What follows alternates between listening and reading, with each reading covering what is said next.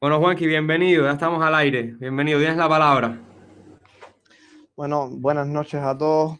Eh, muchas gracias al panel por al, panel por haberme invitado a esta a este encuentro con ustedes, una manera un poco atípica, pero muy adaptada a la realidad de hoy en día, que es de una manera virtual, ¿no? Yo había propuesto eh, el tema de nuestras charlas, es decir, era como ayer, hoy y mañana, realmente refiriéndonos para hacer una breve explicación sobre las vivencias que ha tenido Juan Quispan eh, en su pasado, el momento presente que estamos viviendo todos eh, en estos momentos, que es un momento histórico, y en mañana porque es a donde tenemos que caminar. Entonces, eh, bueno, mi nombre es Juan Carlos Laín, eh, tengo 30 y 35, 36 años, soy graduado de Ingeniería Informática en la Universidad de las Ciencias Informáticas. Y Juan Quispan es un emprendimiento que cumple, cumplió ocho años en diciembre, es decir, estamos a ocho años y medio. Eh, en los momentos que estamos hoy en día, donde ha nacido mucho tema de emprendimiento, es un emprendimiento con cierta experiencia, por eso creo que es muy importante eh, para ustedes, para los que están tratando de emprender, para los que em, eh, han emprendido, el tema de las experiencias vividas por nosotros. Eh, a lo largo de estos, de, estos ocho, de estos ocho años. Entonces, Juan Quispán eh, tuvo una, una historia bastante agradable en función de cómo se creó. Fue uno de los emprendimientos donde yo hacía las hamburguesas eh, en función de tratar de buscar una sostenibilidad económica, porque yo trabajaba en la universidad y quería tener cierto, ciertas comodidades económicas y empecé ahora en, en, función de hacer las hamburguesas. Eso fue dos años antes de abrir Juan Quispán, lo cual nos permitió, me permitió eh, aprender, aprender cómo hacer una hamburguesa, qué materias primas íbamos a usar. No tenía idea ninguna de cómo iba a ser el proceso de Juan Quispán, cómo iba a vender una hamburguesa. Hoy en día vemos a Juan Quispán con cuatro locales y demás, pero sus inicios fueron muy, muy, muy primitivos. Desde cero, diría yo, no tenía eh, efectivo, no tenía liquidez como para hacer una cafetería. Evidentemente, hace ocho años eran otros momentos, no son tan fuertes como los momentos que estamos viviendo hoy. Entonces, eh, me decidí a crear esa, esas hamburguesas, saber cuánto tomate iba a gastar, cuánta azúcar. Sí, tenía algo que era particular, que me interesaba desde lo más mínimo hasta lo máximo. Es decir, me interesaba el pan, me interesaba la hamburguesa, pero también me interesaba la sal, la pimienta, el, sazón, todos los ingredientes que aunque minúsculamente eh, representaban un costo muy pequeño, formaban parte de ese costo. Y eh, hacer la hamburguesa, tuvo éxito de una manera eh, sin mucha cultura, pero con las amistades y demás. Y es entonces cuando decido hacer una cafetería con mi papá que había tenido problemas, hubo una ruptura de, hubo una ruptura de paradigma en el cual eh, mi trabajo, yo trabajaba en la universidad y fue un poco como que ya lo que estaba haciendo mi dirección había cerrado por estrategias nuevas de la universidad y hubo una ruptura de paradigma en mi vida, es decir, un cambio que me llevó a hacer un emprendimiento mucho más formal que era el tema de abrir una cafetería. Una cafetería que se iba a abrir en casa de mi padre, un lugar que estratégicamente no estaba bien posicionado. Es el primer Juan Quispan que se abre, que es el Juan Quispan de Pedregal, de la zona del Pedregal, en La Lisa, en un barrio donde no pasaba casi nadie, pero sí tenía claro algo, que quería que las personas fueran a ese lugar. Para eso eh, entré si me hubiese guiado por los consejos teóricos o los consejos de muchas de las amistades, no lo hubiera hecho porque no era un lugar recomendable para hacer un, un negocio de comida. Pero aún así, eh, con mucho empeño, me decidí, nos decidimos, tuve mucho apoyo de mi padre, que fue un, algo muy importante en este momento en el cual no sabíamos nada, no sabía cómo iba a hacer las cosas. Mi padre estuvo todo el tiempo al lado mío dándome apoyo en función de cualquier cosa que, que, íbamos a ingeniar. Ahora, mi padre también tuvo un punto eh, complicado, que me empecé a convertir en el jefe de mi padre o en la persona que guiaba a mi padre. Cuando, por ley de naturaleza, mi padre me debería guiar y demás, pero ahí hubo algunas cosas familiares, siempre en buena onda, en una onda eh, positiva. Pero sí tuvo algunos problemas, pero bueno, él entendió y logró dejarme la visión y el camino. Entonces ya en el 2012 abrimos la cafetería, empezamos a funcionar, tuve muchas dudas, muchas dudas en función de que no sabía si realmente lo que había hecho era la decisión correcta. Había dejado una plaza o una dirección donde estaba bien acomodado, era subdirector, y empecé a emprender donde no tenía casi ni dinero para pagarle a los trabajadores, pero eh, nos esforzamos muchísimo.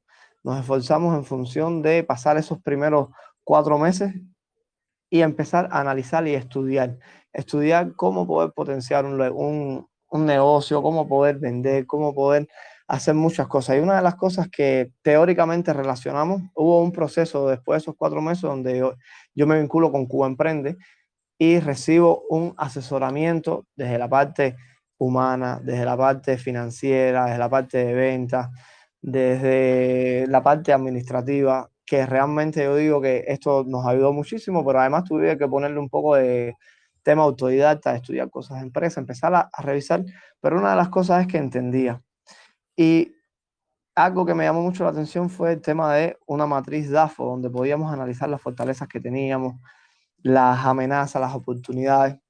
Y nos dimos cuenta que una de nuestras fortalezas era nuestro producto.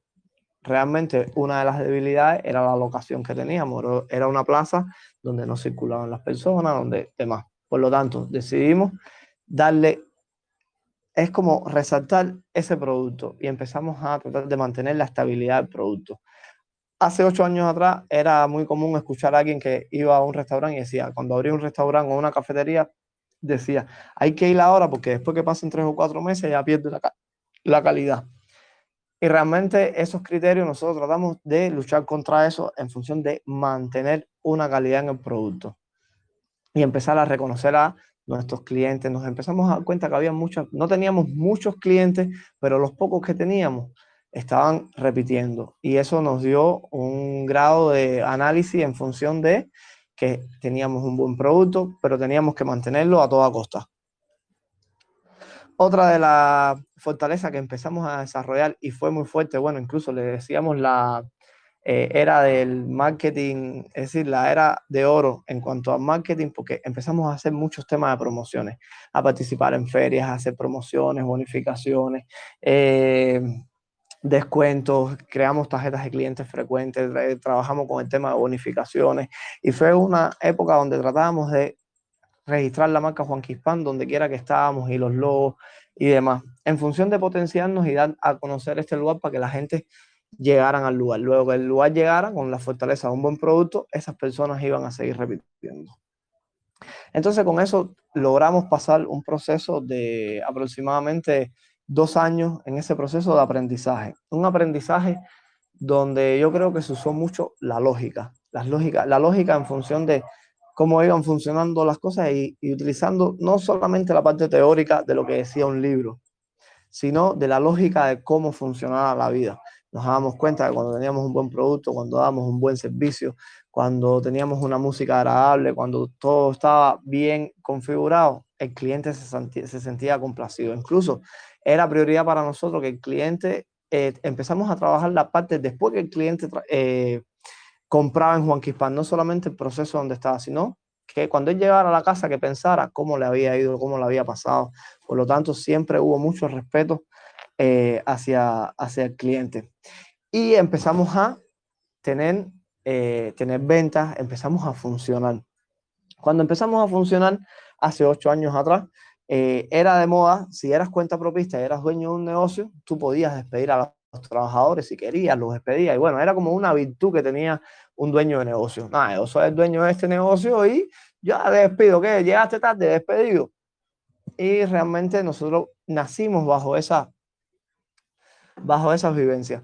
Pero nos dimos cuenta que no, que eso era mucho más costoso para la entidad, para el restaurante, que trabajar con, el, con, con la persona. Claro, era más trabajoso enseñar a una persona. Lo fácil era despedirlo, buscar otra, pero nos empezamos a dar cuenta que cuando despedíamos y entraba otra, quizás no tenía ese problema, pero venía con otros problemas. Entonces empezamos a trabajar en el tema de formación de los trabajadores, enseñarlos a hacer lo que realmente a comprometerlos. Empezamos a reconocer el compromiso hacia hacia, hacia el trabajo. Y cuando nos dimos cuenta de que empezamos a tener trabajadores comprometidos, las cosas empezaron a funcionar mucho mejor. Ya un trabajador comprometido no permitía que una hamburguesa saliera con mala calidad, protegía, entendía los horarios, entendía que si trabajamos hasta las 12 de la noche, tenía que ser hasta las 12 de la noche. Al principio fue una lucha de que, bueno, si trabajamos hasta las 12, a las 11 y media, no hay ningún cliente, ya podemos cerrar. No, entender eso fue un proceso eh, engorroso, pero a la vez que se iban comprometiendo los trabajadores, a la vez que iban teniendo experiencia, iban teniendo formación, empezamos a, hacer mucho más fácil el trabajo. Por lo tanto, la formación de un trabajador es un punto muy importante dentro de cualquier, de cualquier emprendimiento. Eh, después empezamos a eh, funcionar y a crear una estructura.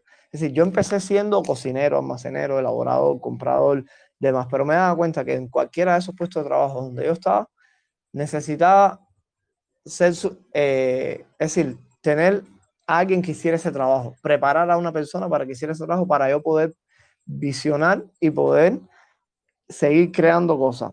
Y es donde empezamos a, después de los trabajadores comprometidos, a crear una estructura.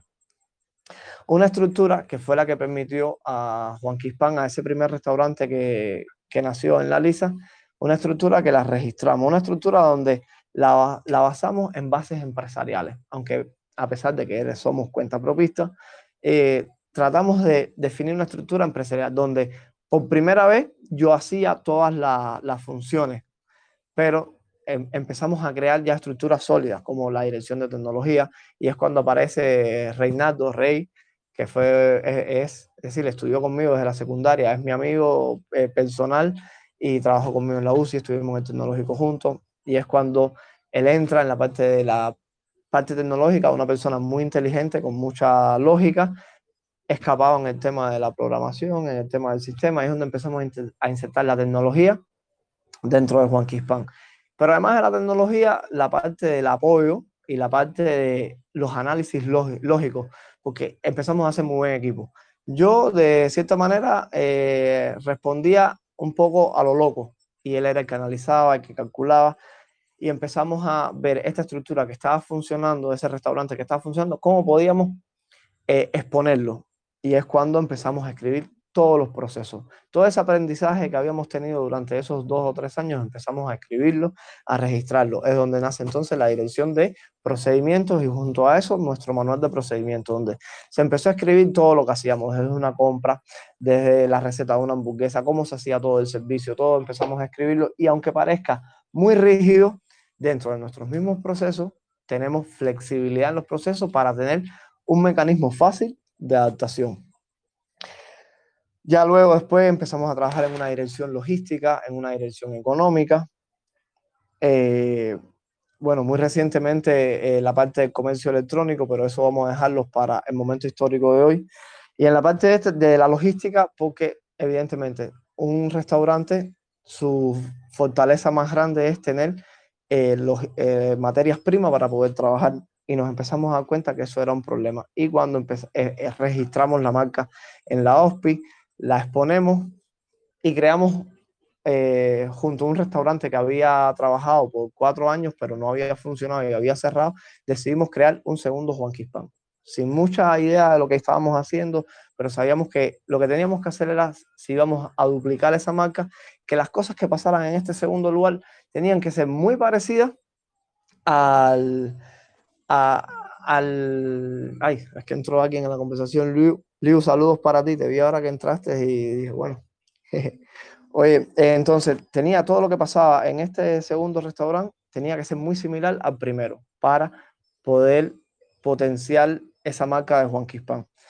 Y gracias a esta, esta estructura que habíamos decidido eh, crear, y empezamos a fomentar incluso cuando realmente no hacía falta, pero sabíamos que en el futuro lo íbamos a necesitar, el tema de los procesos, el tema de la logística.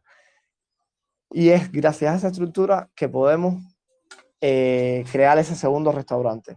ya se empiezan a formalizar mucho las cosas, empezamos a coger un poco más de cultura, un poco más de formalidad en los procesos que estábamos haciendo. Entonces, eh, basado en eso, empezó a pasar el tiempo. A los eh, cuatro años, ya después, tercer año de existir el, el PDU de Flores, nace la idea de crear un servicio a domicilio porque teníamos muchas solicitudes a domicilio y no éramos capaces de eh, sostenerla y decidimos crear un, un, tercer punto de venta donde el proceso de nosotros no es que seamos dueños, pero el proceso de nosotros es guiar a ese dueño a que haga las cosas de una manera organizada, con un control logístico, con un control económico, eh, con una responsabilidad social, con varias cosas que deben funcionar en Juan Quispan y facilita eh, la creación de, ese, de esos restaurantes. Entonces, eh, bueno, ya después de eso teníamos tres restaurantes, todo funcionaba, eh, digamos que coherentemente, siempre hemos tenido muchas vivencias que han pasado de momento, pero hemos tratado de solucionarlas. Llega el momento presente, que es el que llamamos el hoy, donde este momento presente a mí me gustaría encapsularlo en la parte de eh, todo el tema del COVID, donde empezó en marzo del año pasado, pero nos cambió la vida a todo y realmente es como una nueva etapa. Lo primero que tuvimos que hacer como eh, ese momento fue reinventarnos. Nuestro, yo pudiera decir que el 80-85% de nuestras ventas están dedicadas ya con estos tres restaurantes eh, al servicio de salón éramos especialistas en el tema, lo que mejor sabíamos hacer era el servicio de salón. Trabajar con eh, todo el ambiente, la ambientación, servir, bueno, que todo, e, eso era lo que nos gustaba a nosotros. Y empezábamos, hacía muy poco tiempo, a perfeccionarnos en el servicio a domicilio. Por suerte, habíamos, fue como una visión que tuvimos, teníamos ese servicio a domicilio. En el tema de reinventarnos, pasaron muchas cosas. Las ventas se rebajaron muchísimo desde que empezó el tema de la, de la pandemia y evidentemente el personal que teníamos parecía demasiado para poder sufrir esas ventas, pero nos reinventamos y a reinventarnos una de las estrategias que usamos fue, o una de las condiciones que tuvimos como marca, que ningún trabajador podía quedar desempleado, porque entendíamos que si teníamos un trabajador comprometido, nosotros teníamos que ser, teníamos, teníamos que tener cierto compromiso con, esa, con ese trabajador. Por lo tanto, eso fue uno de los puntales que yo creo que en esta etapa de COVID, eh, personalmente aplaudo muchísimo a todo el equipo de trabajo que ha, eh, ha hecho posible que todas las personas de Juan Quispan en época de pandemia se mantengan trabajando. Bueno, que bajaron el ritmo de trabajo y que en vez de trabajar 15 días en el mes o 25 o bajó a 10, pero que se le permitió seguir trabajando y al menos tener un ingreso, eso es algo muy positivo. Yo creo que los trabajadores y todas las personas que están vinculadas a Juan Quispan hoy agradecen muchísimo eso. El tema de eh, incentivar la producción de alimentos. Nos empezamos a dar cuenta de todo lo que estaba pasando con el tema de las tiendas, los suministros. Nuestro mayor proveedor eran las tiendas de TRD, las tiendas de CUC, donde íbamos antes y comprábamos eh, normalmente. Y empezó a pasar todo el tema este de la desaparición de, del CUC, de las tiendas desabastecidas, la inserción de las tiendas MLC y nos dimos cuenta que no teníamos ingresos suficientes en MLC, por lo tanto teníamos que ser prioritarios en el gasto de MLC. Teníamos que eh, definir bien qué productos tenían prioridad para el MLC. No era que todo podía comprarse en MLC. Como por ejemplo, no debíamos gastar o invertir dinero en pastas de tomate o puré de tomate si es un producto que se puede producir nacionalmente. Es donde tratamos de incentivar a las producciones donde tenemos algunos proyectos que quisiéramos convertirlos en proyectos de desarrollo local o por lo menos incentivar a las personas, a los productores en zonas rurales que estaban eh, deprimidas, tratar de reactivar esa producción de tomate, eh, eh, pastas de tomate, jugos de tomate, el trabajo con el tomate, como el trabajo con las frutas, tratar de gestionar esa calidad de la fruta, del el mamey, de la guanábana, del mango, eh, y bueno, nos gustaría potenciar muchas cosas, lo que pasa es que el entorno es bien difícil, es bien difícil en función de que uno quiere hacer cosas, pero realmente hay muchas limitantes y eh, cuesta, cuesta trabajo. Pero uno de los puntos que tenemos en el hoy es el tema de incentivar producción y tratar de gestionar proveedores.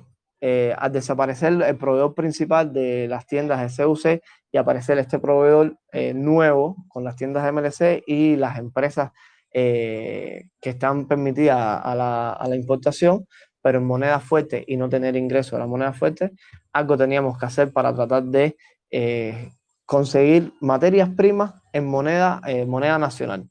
Pero realmente ha sido una tarea muy difícil de estos tiempos. De hecho, estamos luchando mucho con la calidad de la materia prima porque los precios han subido, el valor de la moneda fuerte eh, está disparada y, y, realmente no hay abastecimiento todo el tiempo. Yo recuerdo que antiguamente era obligatorio en Juan Quispan hacer una pizza con, con queso Gouda. Hoy eh, estamos trabajando en función de con el queso que pueda aparecer y que pueda mantener una calidad, pero es bien difícil la redactación de recetas y el trabajo constante con las variedades que existen y lo que se puede eh, eh, gestionar, es bien complicado. Y eso imposibilita mucho crear cosas nuevas, tener una mente libre cuando estás preocupado que no puedes tener eh, materias primas para sustentar lo que tienes diseñado hasta el momento, cómo vas a estar extrapolado en función de inventar nuevos productos y demás. A pesar de que tuvimos que hacer nuevos productos con las materias primas que existían aquí.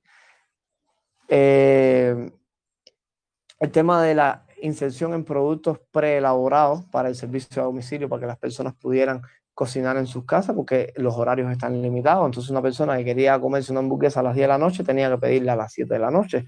Y ya realmente una hamburguesa de las 7 de la noche a las 10 pierde mucha calidad. Entonces, empezamos a hacer un poco de campañas en función de eh, cocinar la hamburguesa en tu casa, comprar algo un poco más económico, a pesar de que uso la palabra económico, pero realmente los precios han subido. Hoy realmente estuve viendo que las, las pizzas eh, han subido en un 15%, un 20% desde la última, desde el último precio que tenía. Y realmente a nosotros nos duele, pero eh, tenemos que mantener una, algo que funcione sustentable. No podemos vender en función de no ganar, porque evidentemente iría a la quiebra.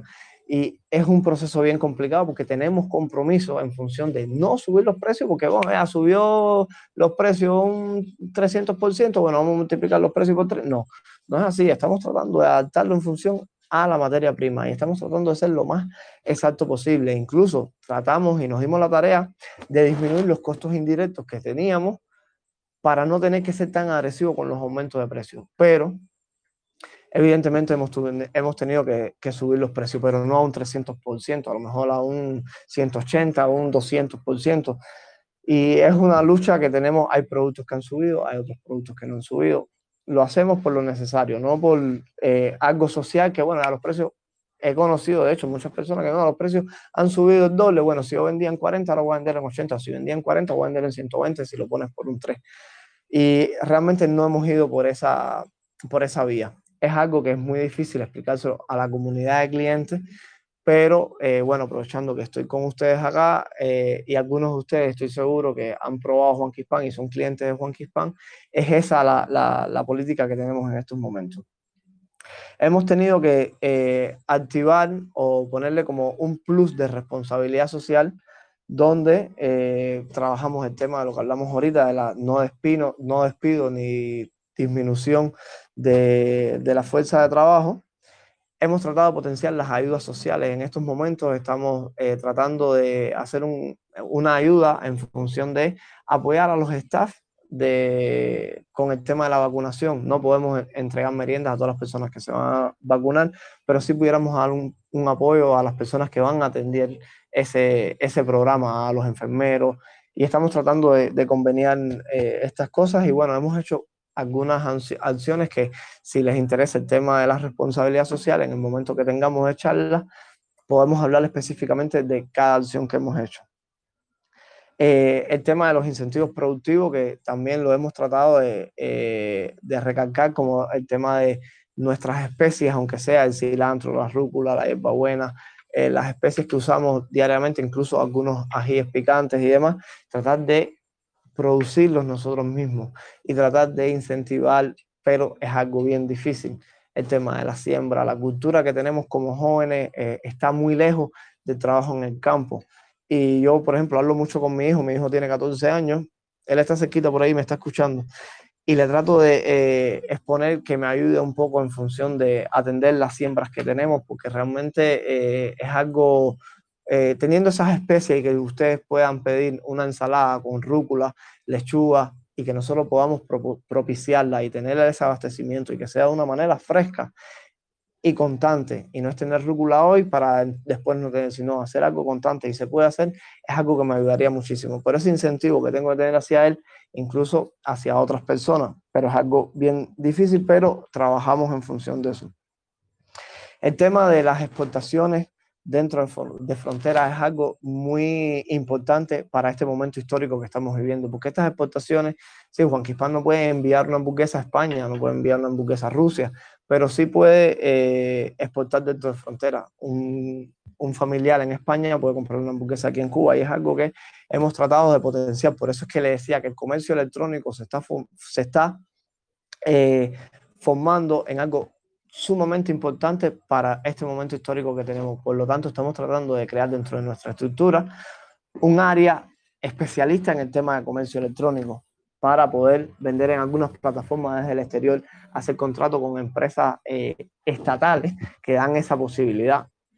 Eh, otra de las las cosas importantes, el tema de tratar de hacer convenios en función de poder cobrar con un sistema de post donde podamos tener eh, MLC, porque hay clientes que nos los han pedido, pero son cosas que eh, se diseñan muy bonito, pero cuando llegamos a la realidad, eh, sabemos que el Estado está en un momento crítico y en función de toda la reorganización que se está haciendo, es un momento muy difícil y entendemos, pero realmente nos está costando mucho trabajo el tema de eh, las gestiones, por ejemplo, el tema con las importadoras, cuando vamos a hacer negociaciones de, de suministro, es un poco engorroso. Eh, es engorroso en función de que, claro, una importadora de este tipo tiene unos requisitos, tiene unas pautas. Nosotros como cuenta propista estamos en lo rápido. No tengo queso, necesito queso y lo quiero ya y quiero pagarlo. Pero al entrar en este mundo nos damos cuenta que tiene que haber mucha más planificación por parte de nosotros tiene que haber mucha organización en, función de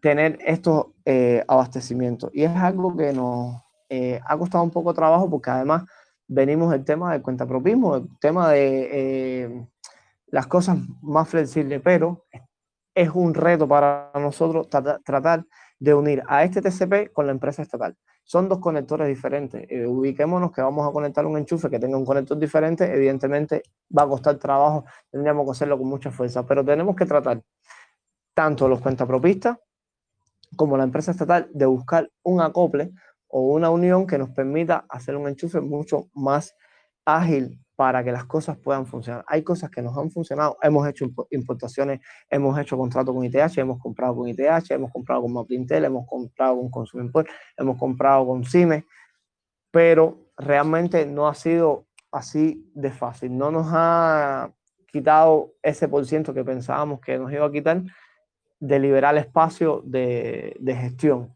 Seguimos trabajando y seguimos intentándolo. Hay una frase que decimos mucho que es con intentarlo es suficiente. Es lo que estamos tratando de hacer. El tema de las alianzas con el gobierno ha sido también algo muy importante porque creo que siempre hemos creído que si existe un Juan Quispan en alguna comunidad, ese Juan Quispan debe tener aportes eh, a esa comunidad. Es parte de esa comunidad, por lo tanto, si es parte de esa comunidad, si genera beneficio, el beneficio debe ser solidario. El beneficio debe eh, entregar, no es que entregue todo el beneficio, no, no tenemos que ser blanco y negro, pero sí parte del beneficio. Por ejemplo, algo que está pasando muy recientemente, y si en el momento de la charla pudiéramos hablar de eso, sería genial, porque es algo que estamos creando ahora mismo, todavía no lo hemos hecho, pero queremos crear domingos de Cardosa. ¿Por qué domingos de Cardosa? Porque está pasando ahora con la situación de la carne de cerdo, antes solamente compramos carne limpia, pero ahora compramos carne limpia, carne con hueso, carne con pellejo y hemos tenido que insertar un nuevo proceso dentro de nuestra elaboración de hamburguesas. Pero cuando generamos esa carne limpia nos queda hueso, el pellejo, los primeros días los estábamos regalando, estábamos, bueno, viendo por aquí, ¿quieres hueso? Pues, pero nos empezamos a dar cuenta que estamos teniendo mucho cúmulo de hueso. Por ejemplo, hueso que siempre, por muy bien que lo limpiemos, va a quedar algo de carne. Tenemos recorterías de malanga, tenemos recorterías de boniato. ¿Qué tendríamos que comprar? Calabaza y un poquito maíz. ¿Y qué tenemos? Una cardosa. Si tenemos en el, en el transcurso de la semana toda esa materia prima que queda, se puede reusar, hacer una cardosa y hoy, los domingos, a las 3 de la tarde, incluso la fabricarían esa cardosa los miembros de la comunidad, porque siempre es bueno no solamente es hacer, hacer, hacer, hacer, sino la vinculación que ellos también se sientan parte de, de la creación de esa cardosa. Y entonces es algo que queremos empezar, eh, por ejemplo, este domingo que viene. En esta semana estamos eh, viendo cómo hacerlo. Lo estamos haciendo de una manera divertida y tratar de eh, que se haga, no es en comunidad, la fiesta cardosa, la fiesta del CR, no, sino una persona que siempre ha hecho la cardosa. Además, tenemos cultura de, de, de hacer cardosa en la fiesta de los CR y demás. Por lo tanto, yo creo que eso sería algo genial y, y no tiene un costo elevado. Incluso lo que estamos es generando un valor eh, gigante en función de un poco costo que puede costar el hueso, la recortería malanga y el boniato, y bueno, la compra de la calabaza. Y yo creo que eso generaría un intercambio en, la, en, la, en las comunidades. Bueno, eh, otra de las cosas del comercio electrónico que es importantísimo, y bueno, no sé si se me quedan eh, algunas cositas ahí, porque lo que nos queda, después de hablar del momento histórico de hoy, sería el futuro, que es la visión que estamos teniendo. Juan Quispan hace eh, aproximadamente un año en una eh, reorganización de procesos y de futuro y qué queremos hacer y dónde queremos llegar. Eh, una visión que en los próximos siete años, hoy nos quedarían cinco, Juan Quispan quería convertirse en una marca eh, nacional con los sistemas que estábamos manejando con el registro de la OSPE con el registro de uso de marca de una manera legal sí, y, y con todas las cosas que estábamos pretendiendo. Pero nos damos cuenta que quien nos puede frenar hoy es la logística, que es lo que necesitamos para poder exponer eso. Si realmente la logística estuviera funcionando al 100%, tuviéramos todas las materias primas sin ningún tipo de problema, yo creo que sí eh, pudiera hacerse. Hoy estamos trabajando en función de garantizar esa logística, pero es bien complicado y realmente nuestra economía, es decir, a nivel de, de país, hoy está, pudiera ser eh, complicada, para no ponerle un adjetivo, y y nada, eh, es algo, un tema que tendría otra media hora de, de, speaker. Entonces nada, yo creo que deberíamos pasar ahora al momento de las charlas, porque me siento un poco solo también, hablando y hablando y hablando, es un poco eh, eh, incómodo, ¿no? Hablar, hablar y no, perder el, no perder el hilo. Pero yo creo que, que bueno, que ya por mi parte pudiéramos empezar a hablar o preguntarle alguna duda y yo creo que va a ser más exacto los, los comentarios. Sí, claro que sí, perfecto, perfecto. Yo tengo algunas cositas aquí apuntadas. A ver, mira, vamos a comenzar con Siley, si te parece bien. Buenas noches, Siley. Buenas noches. Tienes la palabra. Hola, buenas noches. ¿Cómo están todos? Encantados. Siley de amarillo. Oye, Saludos, claro, Siley. ¿Cómo estás, Juan? Que oye, de verdad que sí, un gusto tremendo escucharte por aquí. Eh, Juan, que bueno. es uno de mis héroes de Cuba, de verdad. Y bueno, Carlitos Arce también, porque para mí son el dúo dinámico. ¿Cómo estás? De verdad que sí, he escuchado toda la charla y me resulta súper, súper, súper extremadamente interesante eh, que aparezca por acá por el Paral de las Mieles, porque casi siempre, o sea, últimamente yo he visto como un, una especie de divorcio que no es por, porque sean antagónicos, ¿no? Pero sí, tal, tal vez una especie de divorcio entre los emprendedores digitales y los emprendedores que estamos en este tema de los productos y servicios. Y entonces me da una alegría tremenda, de verdad que sí. Y por ahí va un poquitico, pues, pues mi, mi primera pregunta, para, para dar un poquito de luz, porque sé que muchas de las personas que están aquí abajo, a ver, no es que yo sea moderadora ni nada, ¿no? pero bueno, eh, pertenecen más al tema de los negocios digitales. Entonces me gustaría que hablaras, porque es algo que yo también quisiera hablar, y en ti me baso siempre, sobre las diferencias que, que, que, sientes que hay ahora mismo en Cuba entre los negocios digitales, entre las necesidades de los negocios digitales y los negocios físicos, y, y bueno, y las coincidencias, ¿en qué puntos coincidimos eh, nosotros? Ya, era eso. Ajá. Bueno, Saily, a ver, realmente es algo que se, eh, se, está diferenciando muchísimo y más allá incluso de los negocios digitales, eh, de los negocios que están naciendo en estos momentos, porque me he dado cuenta incluso de Cosas como las ventas de garaje, por ejemplo, que son emprendimientos que los veo con mucho ímpetu, con mucha fuerza. Hoy todos estos negocios o emprendimientos nuevos están naciendo con una fuerza eh, eh, insuperable. Y los negocios físicos, como por ejemplo Juan Quispan y muchos negocios que, eh, bueno, no vamos a llamarle físico, pero de anterioridad a, esta, a este momento histórico, como le estaba llamando, tienen, tienen ciertas recaídas. Y entonces dentro de los negocios nuevos que están naciendo, los negocios digitales ha sido yo creo que el mayor alto por ciento. He visto mucho desarrollo de canales, por ejemplo, como estos canales de Telegram, como las cosas, las comunidades que se están utilizando de manera digital y las ventas que se hacen online y demás, y lo veo con mucha fuerza. Pero, eh, por ejemplo, para Juan Quispan, eh, no creo que exista un divorcio, sino eh, una manera de tratar de hacer alianzas y de mantenernos en contacto. En contacto. Hoy Juan Quispan, eh, si una de las cualidades que tiene es que trata de poder hacer alianza, ayudar. Hoy a mí me place muchísimo estar con ustedes acá porque no tenía mucho conocimiento sobre el tema del panel de las mieles, pero eh, vi fuerza en lo que estaban haciendo, vi una idea muy conmovedora para estos tiempos espectacular y evidentemente eh, por eso estamos acá hoy, estaré en otras charlas y, seguiré.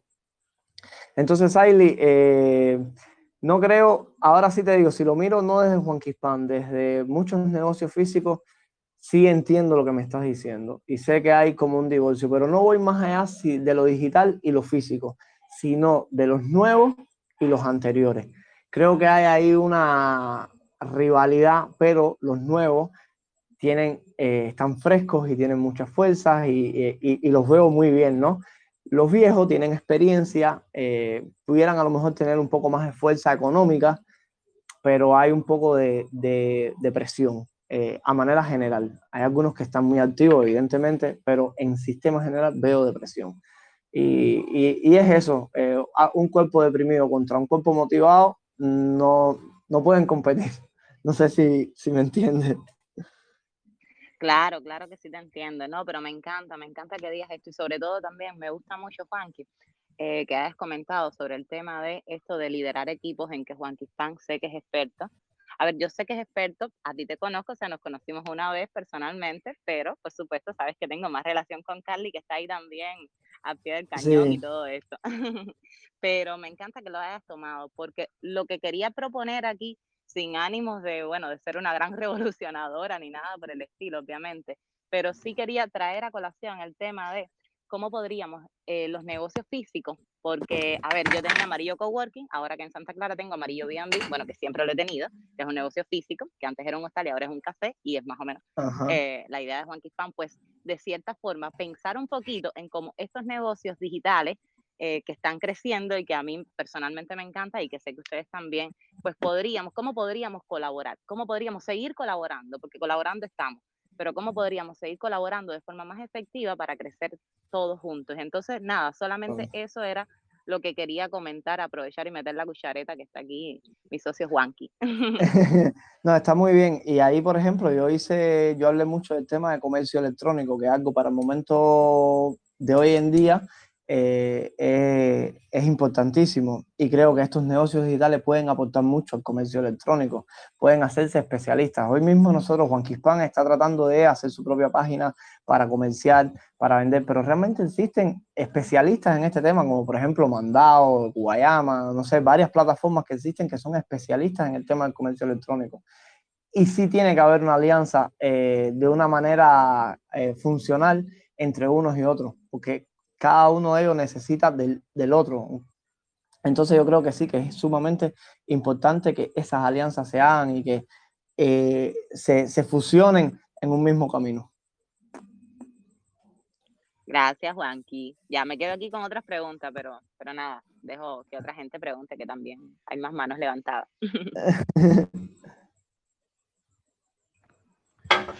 Eli, como quieras, como quieras, si quieres, eh, continúa con tus preguntas. No, no, no, no, no. Después veo Cubazón también tiene la mano levantada y otras personas, así que ya, yo me quedo para el final tranquilo, que no son tan importantes. Hay otra gente que seguro tiene más que aportar también. Claro, no te preocupes. Buenas noches, buenas noches, Cubazón. Buenas noches, ¿cómo está la cosa?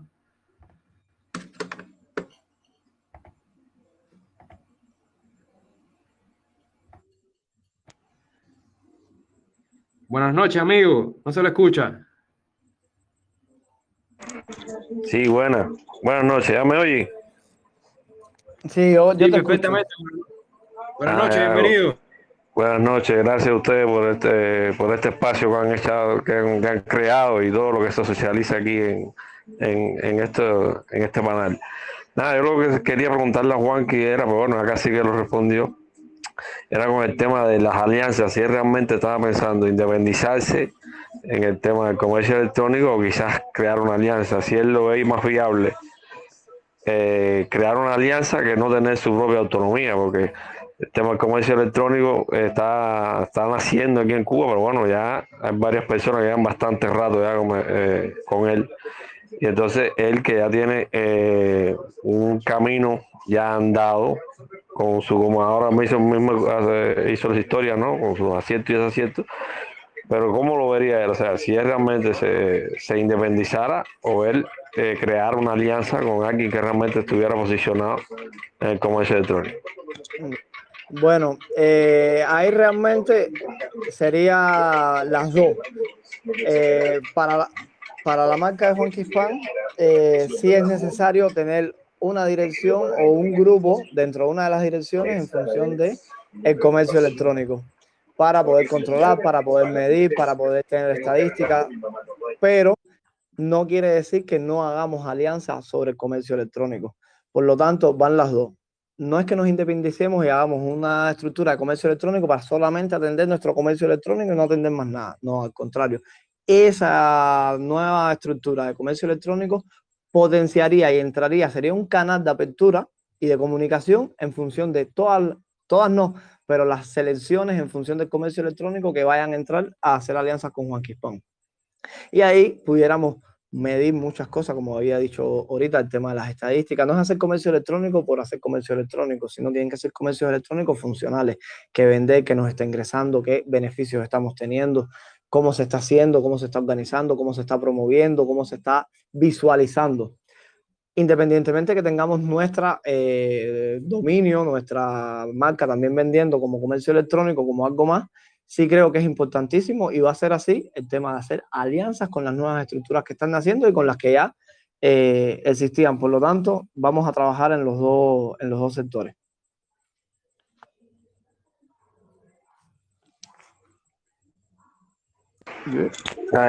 Ya está bien, ok. Gracias por, por, sea, por la respuesta. Ya, no- yo no tengo otra pregunta. Vale, muchas gracias por estar. Muchas gracias, Cubazón.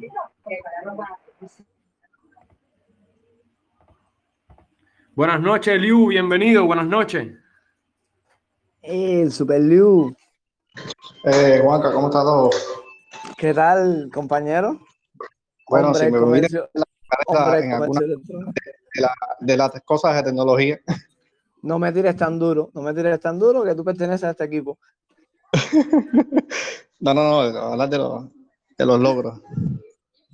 A ver, lo primero que, que se incursionó fue en crear la, la, sí, la página web del negocio, donde eh, los cuatro establecimientos, cada uno tiene su carta actualizada. Ese es el primer punto para cuando los clientes quieren saber qué ofertan, pues casi cada vez que alguien pregunta por la carta, redirígete al sitio, redirígete al sitio, entonces ya los clientes han hecho una costumbre de que cada vez que quieren buscar un producto van al sitio y buscan si el producto está o no en disponible.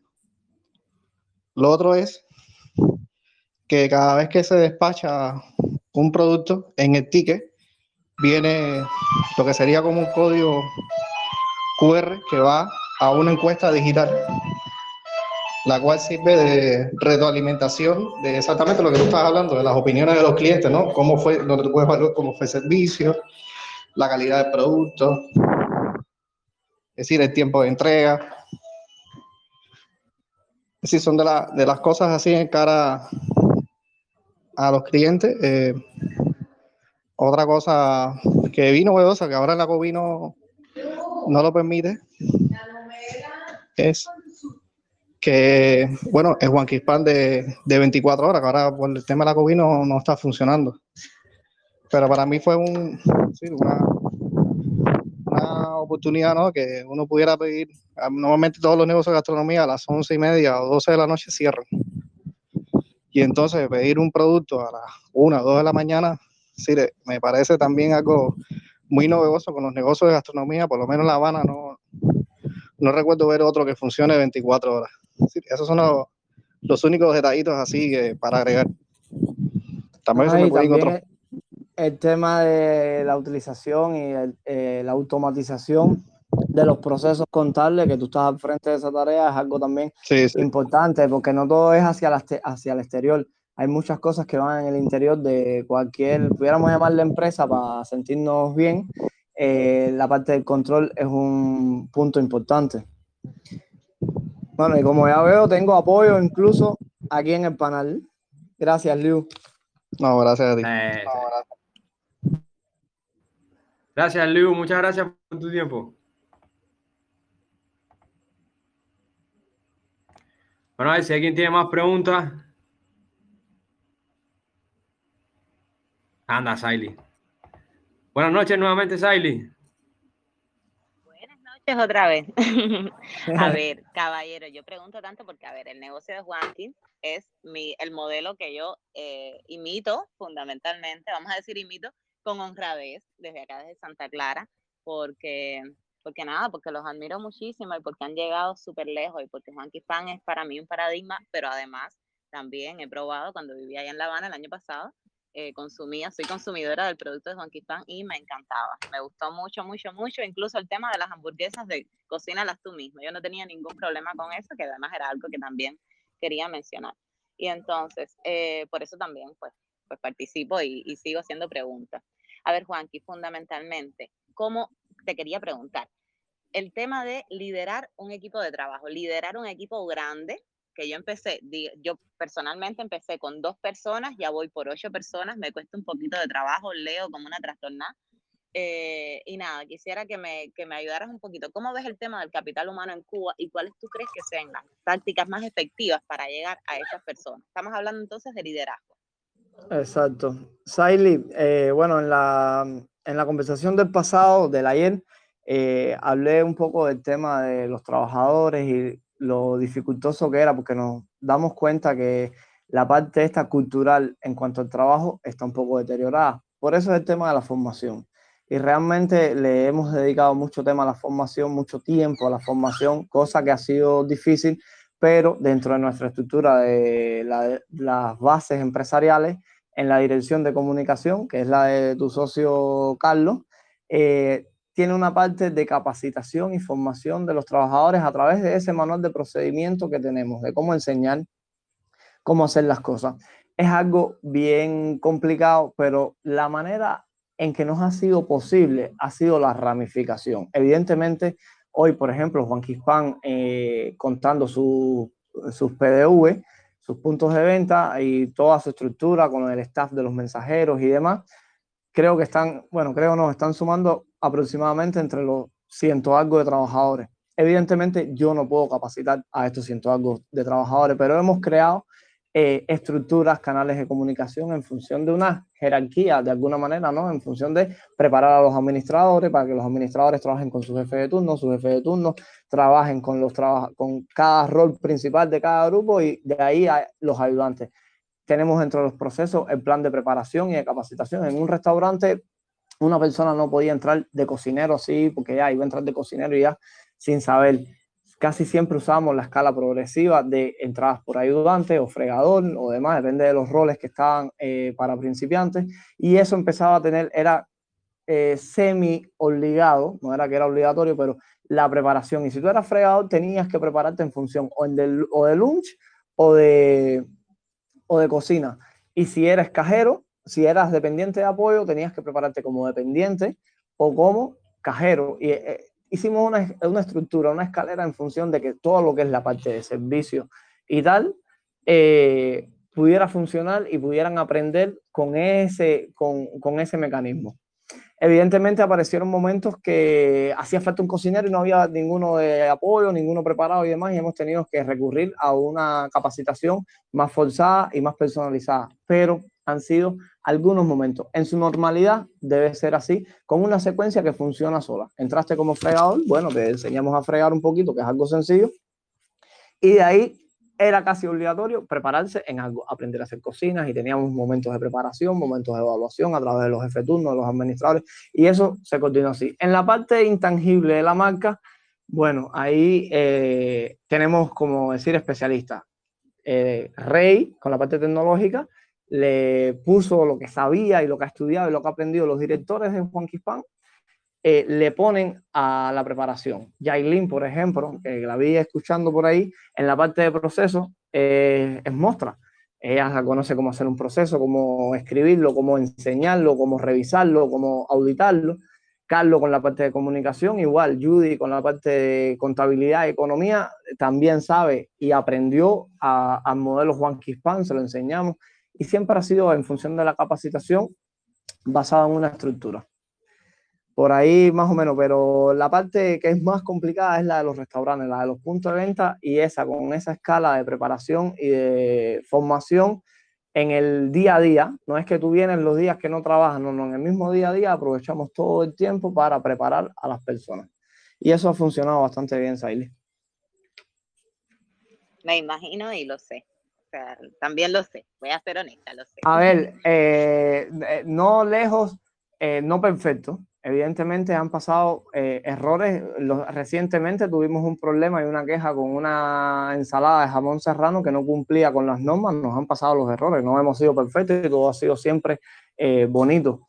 Y fue por un problema de capacitación, porque ese cocinero no se preparó, no sabía en este momento del servicio de domicilio, no se vendían tanto las ensaladas, pidieron una ensalada de jamón serrano y la ensalada no llegó realmente con las condiciones que tenía que ser. Eso fue un error y hemos eh, eh, sabemos y hoy mismo estamos reuniéndonos en función de hacer una recapacitación de manera general a través de la marca para saber qué no saben, qué tenemos que trabajar, los puntos débiles, no sé qué, pero siempre teniendo información de qué es lo que está pasando. Que como decía Liu, con el tema del QR, la información no, no es bueno creer que todo está bien.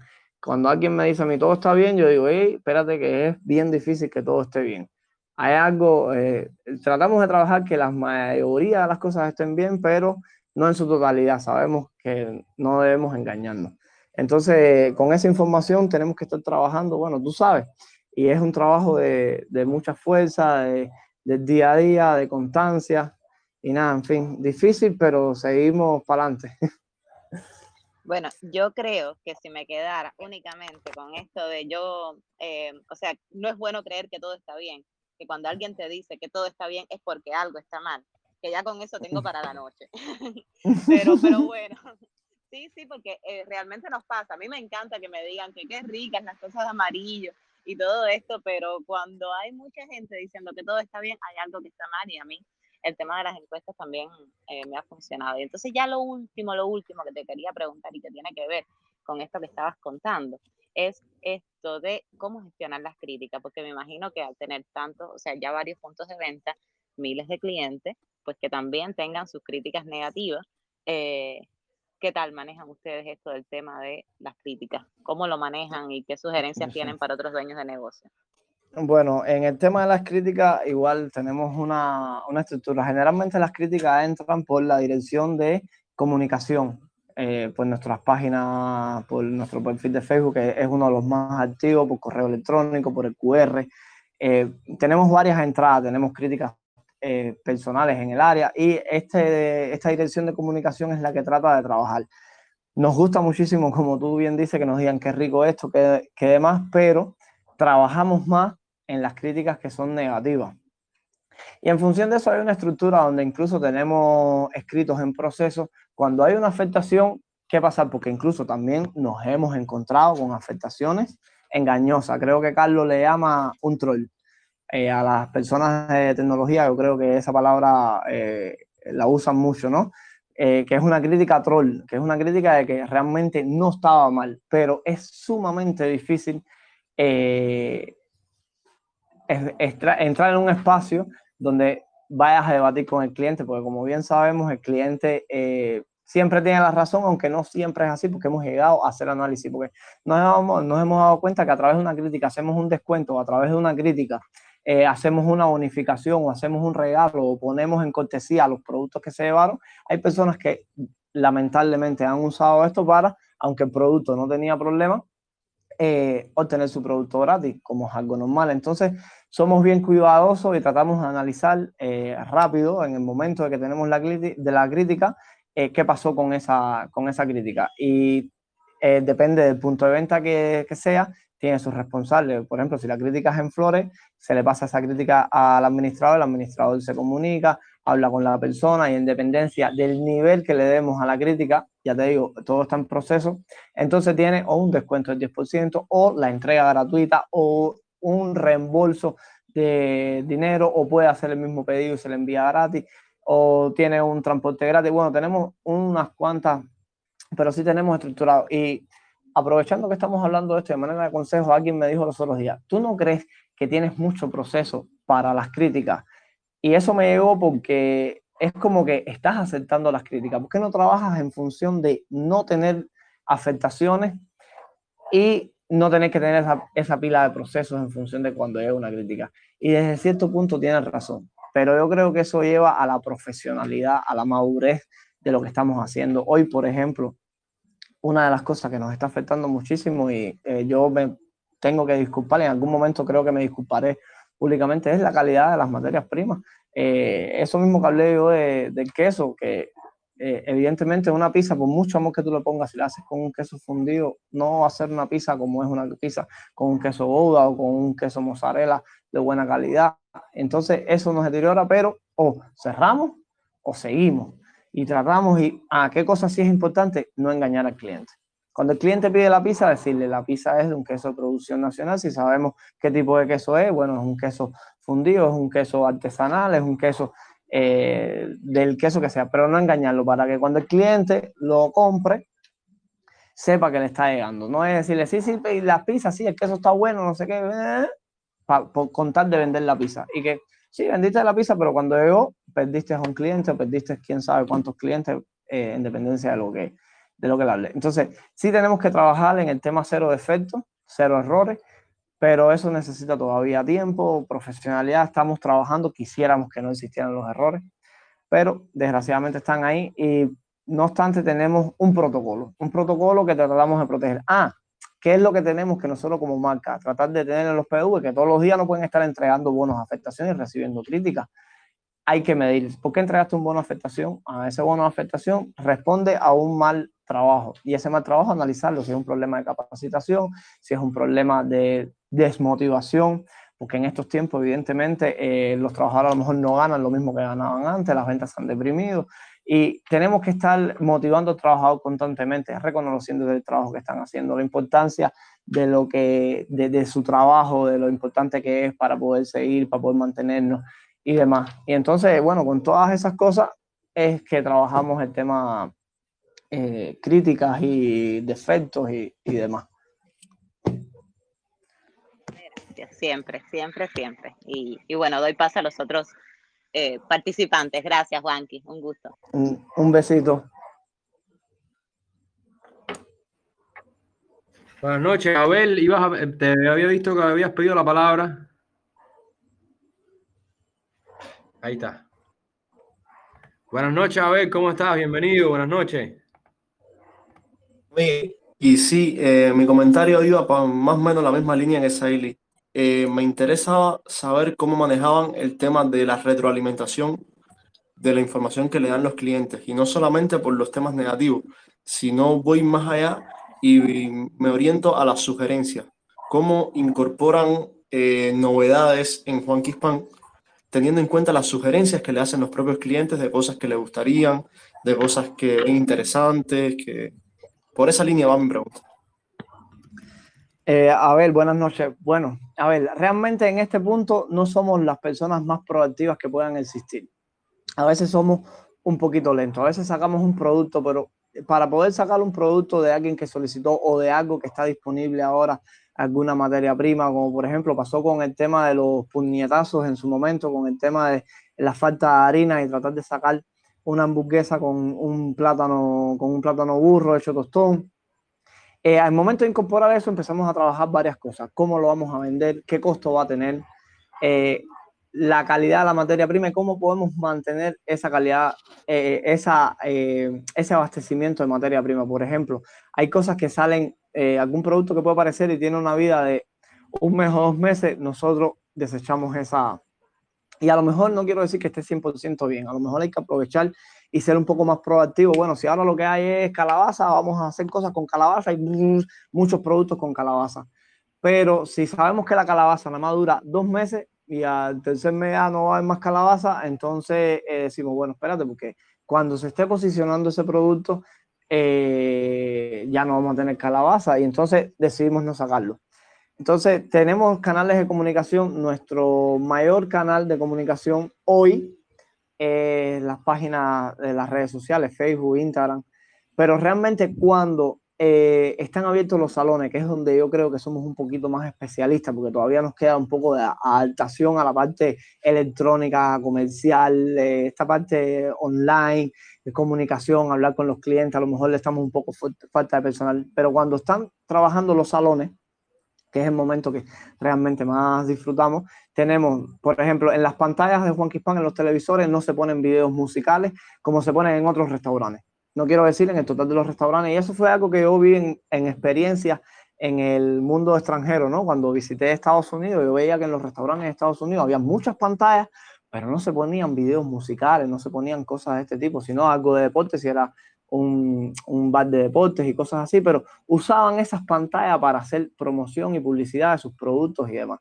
Y es entonces cuando entra en Juan Quispan el tema de eh, en las pantallas dar la información que nosotros queremos, pero la información que iba a generar una duda en el momento que el cliente estaba comiendo en la mesa y si no entendía lo que estaba viendo, le podía preguntar a la dependiente. En ese mismo momento la dependiente tenía que estar preparada con un plan de capacitación previo eh, en función de este nuevo producto que se estaba haciendo, qué contenía, cómo se hacía, cómo no sé qué, si tenía descuento, si no tenía descuento. Y podía insertar ese producto. Y si ese producto era ingerido, era comprado por ese cliente y el cliente le gustaba, salía satisfecho, evidentemente empezaba a moverse ese, ese producto.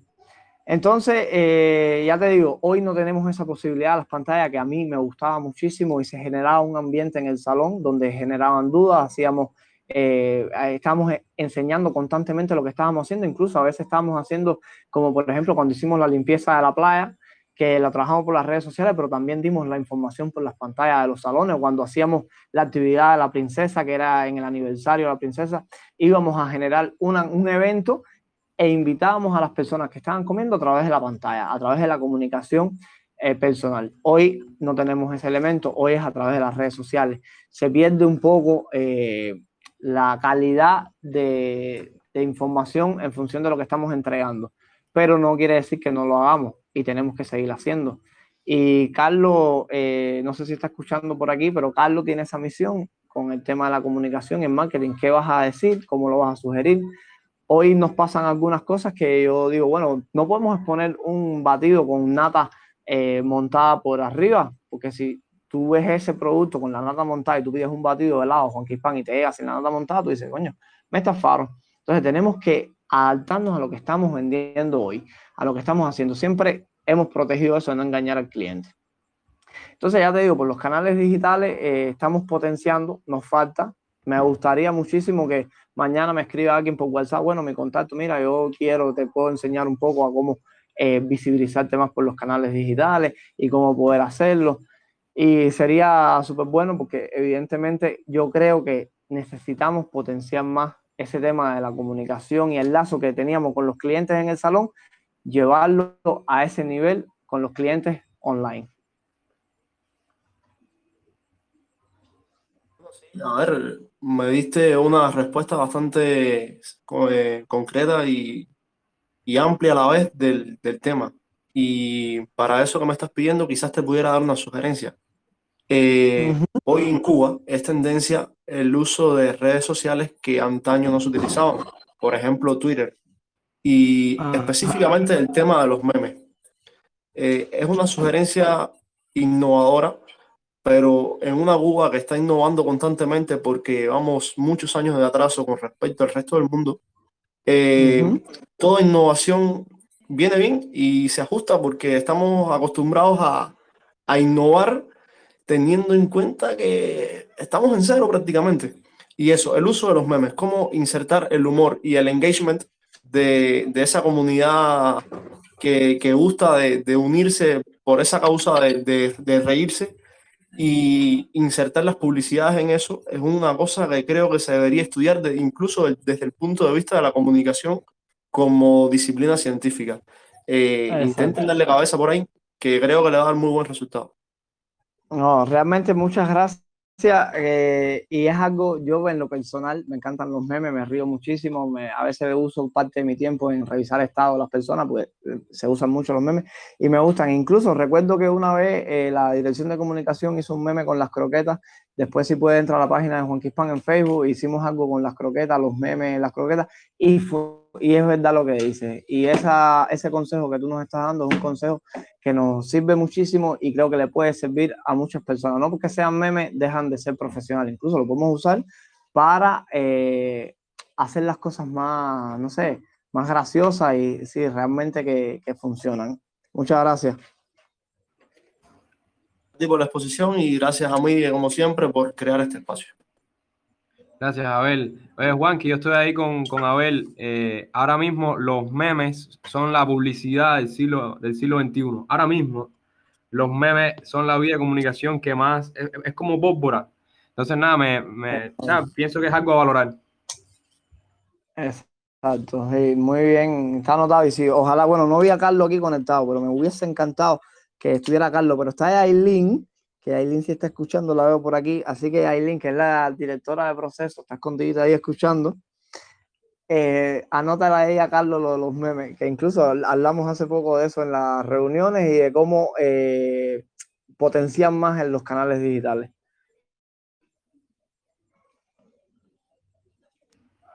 Eh, Juan, que vamos a hacer una pregunta que aquí que pregunta Rolando en el chat. Ah, Ah, espérate, que está Giovanna. Mira, Giovanna está escuchando. está bien, dale, tira. Mira, dice Rolando pregunta de que cómo han mantenido el compromiso social de la marca en esta crisis por la que estamos pasando. Bueno, eh, difícil, eh, pero lo, lo, estamos haciendo. Y hemos tenido altas y bajas. No estamos en la época de oro, pero estoy presintiendo que vamos a entrar en una pequeña época de oro por las cosas que se nos están ingeniando. Esto mismo de la cardosa, que es algo, no sé, es que la palabra cardosa me da un poco de gracia, pero realmente me imagino a la comunidad los domingos, es decir, hacemos esa cardosa, la repartimos, hay problemas de alimentación hoy en estos momentos. Mañana creo que estoy invitado en una conferencia con el tema de eh, cero hambre o algo así, donde cómo poder eh, ayudar desde la posición que tenemos y si lo podemos hacer, lo que solamente hay que mirar al lado. Es muy difícil que un restaurante no genere eh, desperdicios orgánicos y esos desperdicios orgánicos pueden incluso ser utilizados para alimentación de pollo. Tengo un amigo que está criando pollo y bueno, le doy la lechuga, le doy el tomate, no sé qué, y él después me regala el 20 huevos. Perfecto. Y esto mismo en la cardosa estamos teniendo huesos de puerco. Ustedes no pueden imaginar la cantidad de huesos de puerco ahí que tenemos. Y yo digo, bueno, ¿qué hago con esto? ¿Los muelo? No sé, no se los regalo a los trabajadores. Pero bueno, a veces la gente se dan un hueso de puerco de este tamaño así grandísimo y dicen, bueno, ¿y esto ahora dónde lo meto? No tengo ni cazuela para hervir esto. Pero bueno, una cardosa, pudiéramos hacer una cardosa comunitaria los domingos y creo que sería algo eh, volado. Y eso es una responsabilidad social. Eh, en el tema, por ejemplo, de la ayuda a los, a los consultorios, a los gobiernos, en función de que cada localidad donde tiene un punto de venta de Juan Quispan pueda aportar un beneficio a las meriendas, a esas personas que van a estar desde las 8 de la mañana hasta las 9 de la noche con el tema de las inyecciones, la vacuna, que es algo también sumamente necesario y en la cual apostamos muchísimo con el tema de la vacunación, qué mejor que eso para ayudar en función de cosas que podemos hacer y que le podamos entregar una merienda. Y eso es ahora muy, muy, muy, muy, muy reciente. De hecho, no lo hemos hecho. No hemos empezado a hacer las meriendas porque no ha empezado el proceso de vacuna. No hemos hecho la cardosa porque lo tenemos en idea y queremos hacerlo los domingos de cardosa. pero siempre que podemos aportar cualquier cosa, que podamos ayudar a algún vecino, que podamos ayudar a esto mismo, por ejemplo, que podamos participar, que podamos eh, comentar en un club donde esté, por ejemplo, aquí en el panel, que hay varias personas, no sé exactamente a qué se dedica cada quien, ni los conozco a todos, pero si pudiéramos dar un consejo, si pudiéramos ayudar a alguien, sin a lo mejor quitarnos eh, algo muy grande de nosotros, pero que siempre que lo podamos hacer, yo creo que hay posibilidad de mantener aportes sociales. Y lo que hay que mirar al ladito, buscar, y bueno, qué aporte social más grande que el tema de mantenerle los empleos a esos trabajadores que teníamos eso para nosotros es un aporte social constante de mantenerlos trabajando, de que tengan algún ingreso mensualmente. Eso es sumamente importante y yo estoy seguro que las personas que trabajan con nosotros lo, reconocen. El tema de, aunque nos cueste un poquito mantener la zona donde estamos, que esté chapeada, que esté limpia, que la gente no deje embotado los eh, las latas de refresco o demás en la calle, que hay una estructura que, que, cuide un poco eso y que no sea, bueno, como las cosas se están comiendo ahí en la calle, bueno, las pongo aquí, las pongo allá y se forma un reguero en el barrio y a ti no te importa eso porque está en el barrio. No, no, hay que preocuparse por eso y hay que mantener que esas latas no estén ahí, por lo tanto hay que tener nuestro con eso. Entonces, eh, es por ahí tratando de estar presente. Hay una, hay algo en el tema de la vida que se llama insight, que es como darse cuenta. Y darse cuenta cuando tú puedes ayudar a alguien, por ejemplo, si ahora mismo estás sentado en una esquina conversando con un amigo y pasa un hombre empujando una carretilla y estás forzando esa carretilla porque está en una loma arriba y él te pasa por al lado, si no tienes el insight y no te das cuenta de que esa persona está pasando trabajo, tú ni la ayudas, sigues conversando con tu amigo porque él está empujando su carretilla. Pero si logras tener ese insight y aportarle una pequeña ayuda para eh, ayudar a esa, a esa persona que está, aunque no lo conozca, eso te roba a lo mejor un minuto, dos minutos de tu vida y le genera una ayuda eh, súper mortal a esa persona. Y como eso, que es un ejemplo muy sencillo, existen muchas cosas en el día a día.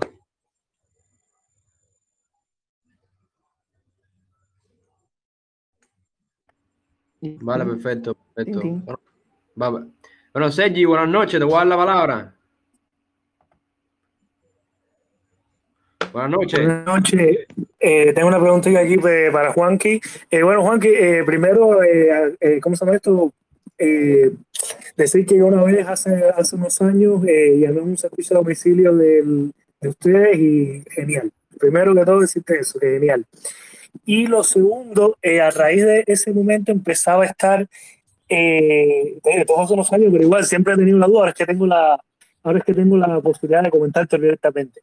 A ver, siempre eh, me he preguntado por qué esta vez ustedes, por ejemplo, no integraban eh, eh, una plataforma de pagos, ¿cómo se llama esto? Online, por ejemplo, a Transfer Móvil estaba salió, en, salió en ese tiempo, fue en 2019 más o menos que, que hice esa petición de servicio.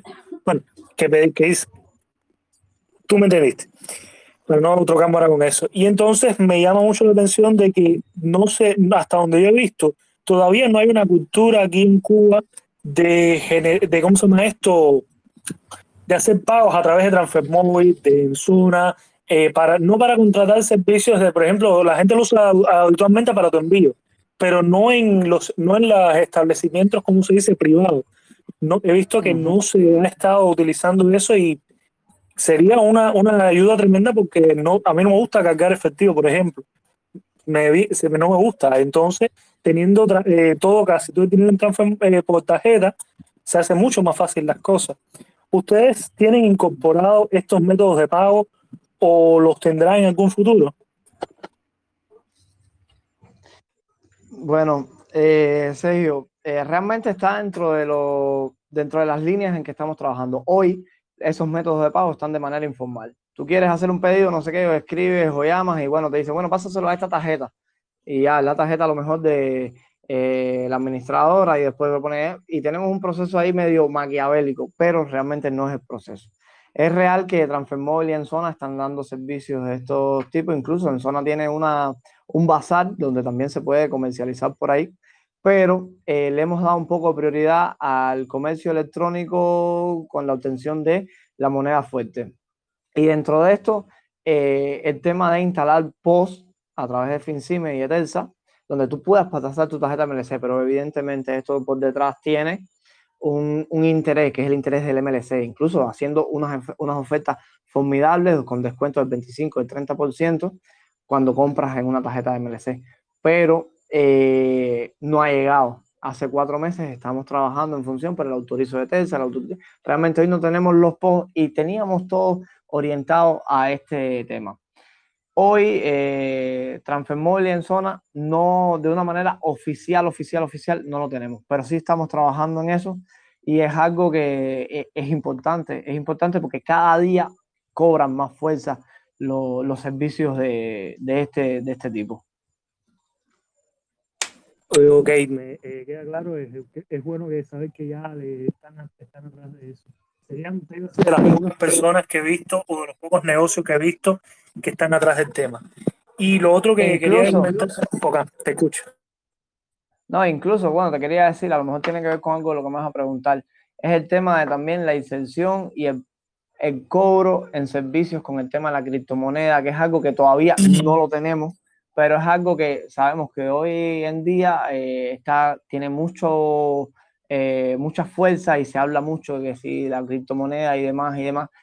Y hoy estamos tratando de ver cómo hacerlo de una manera que funcione y que sea un, un proceso para ver cómo pudiéramos hacer eh, cobros de, con, con, esas monedas, siempre y cuando sea una eh, posibilidad. Ok. Bueno, ya, eh, ya tuvimos, respondiste la segunda pregunta que te iba a hacer. Y ya lo, lo ultimito, es una sugerencia de, que te preguntaste de cómo hacerte más visible en las redes sociales yo hace tiempo. Eh, Sergio, amigo, casi no se te oye. Ok, ok, es que a veces eh, con el dedo tapo el micrófono. A ver, eh, gracias por, eh, por decirlo. A ver, eh, Juan, que, tú estabas preguntando sobre cómo hacerte más visible en las redes sociales. Hace poco tiempo yo pasé un curso en, eh, en Clausius, una web para de cursos online, y ellos tienen un curso muy, pero que muy bueno de marca personal que te enseña a insertarte mejor en las redes sociales. Eh, yo lo tomé vaya, a nivel personal, pero también es válido a nivel de negocios y a nivel de, vaya, a, nivel, de ustedes, a nivel de un negocio. También ellos tienen otros cursos de pago, pero para empezar eh, a posicionarse mejor en las redes sociales, ese eh, curso estaría muy bien. Te puedo, si me escribes al privado después, te puedo mandar el link del curso de marca personal y te va a ayudar. Joana, Joana te está escuchando, Joana te está escuchando y ya está ahí eh, seguro anotando Sergio Alberto Vergara ¿eh? para escribirte ahorita por privado. es que hay varias gente del grupo de trabajo de nosotros también acá y, y es bueno que, que, se hablen de todas estas cosas, es, me, me gratifica realmente. Uh, eh, bueno, y gracias. La parte que me toca usted por tener un buen servicio.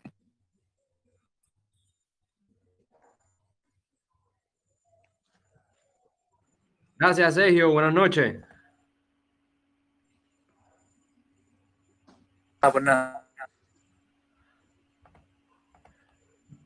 Buenas noches, Liu. Buenas noches. No, a ver, leí la palabra a Giovanna. Giovanna, buenas noches.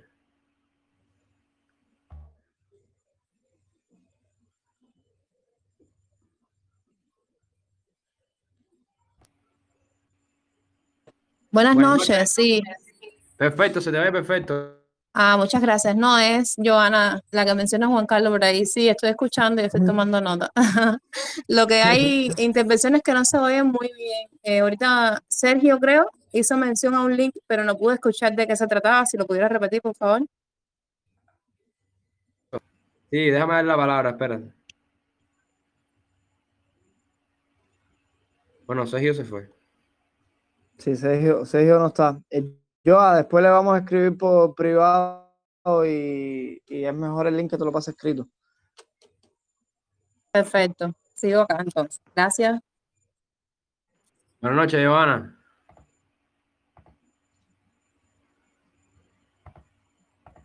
Buenas noches, nuevamente Liu, tiene la palabra. Buenas noches. Mira, Juanca, eh, una de, de, las cosas que pueden ir potenciando en los puntos de venta, con, hablando con los temas de post, son los posts digitales. En zona tiene un terminal de puntos de venta que es un post digital donde para los clientes le pueden ofrecer ciertas oportunidades, como por ejemplo por ciento que le da el banco, a veces un 4%, un 5 o un 8 o un 10 en dependencia de, de la campaña. Y eh, Transfer Móvil está ahora sacando la oferta de Mi Boulevard, que es igual otro post digital, es decir, todas las personas que hoy van de momento a recoger en cada punto de venta de ustedes, pues simplemente en vez de pasar la tarjeta, lo que harían es una transferencia a STPV digital y ese, por supuesto, ese dinero iría a la cuenta correspondiente que está anclada en ese punto de venta. Las personas pueden obtener beneficio de descuento del banco y a la misma vez, bueno, no, es decir, se evita mucho ese pago en efectivo que muchas veces ahora las personas tienen que andar con mucho efectivo arriba y a veces prefieren tenerlo en sus tarjetas. De ahí puede ir entonces al otro paso que es una vez que se implementen canales propios de, venta con las API que tiene en zona o las API que libere Transfer Móvil en las propias servicios de ventas online, pues se puede implementar los pagos a través de esas mismas pasarelas como lo tiene tu envío o lo tiene, tiene la tienda Quinti 42 que usan en zona, es decir, el servicio pudiera en esa página de compra de los productos pudiera estar mixto y las personas pudieran decidir por cuál de las dos plataformas pueden hacer las transferencias para comprar el producto. Es simplemente eso. Está, está mortal. Yo creo que Rey está trabajando con algo de eso, porque eh, hace unos días me habló del tema de transfer móvil, de las nuevas opciones que tenía transfer móvil, y creo que está trabajando en algo de eso. De todas maneras, tú tienes buena comunicación con él. Eh, él también está con el tema del comercio electrónico y la página, bueno, y tú también estás, eh, estás vinculado a eso.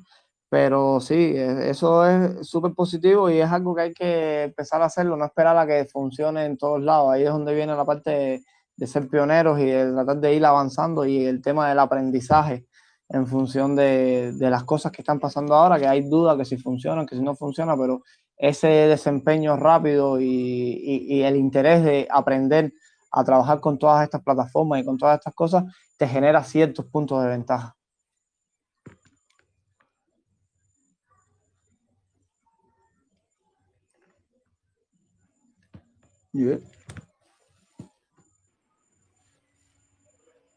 Gracias, Juanqui.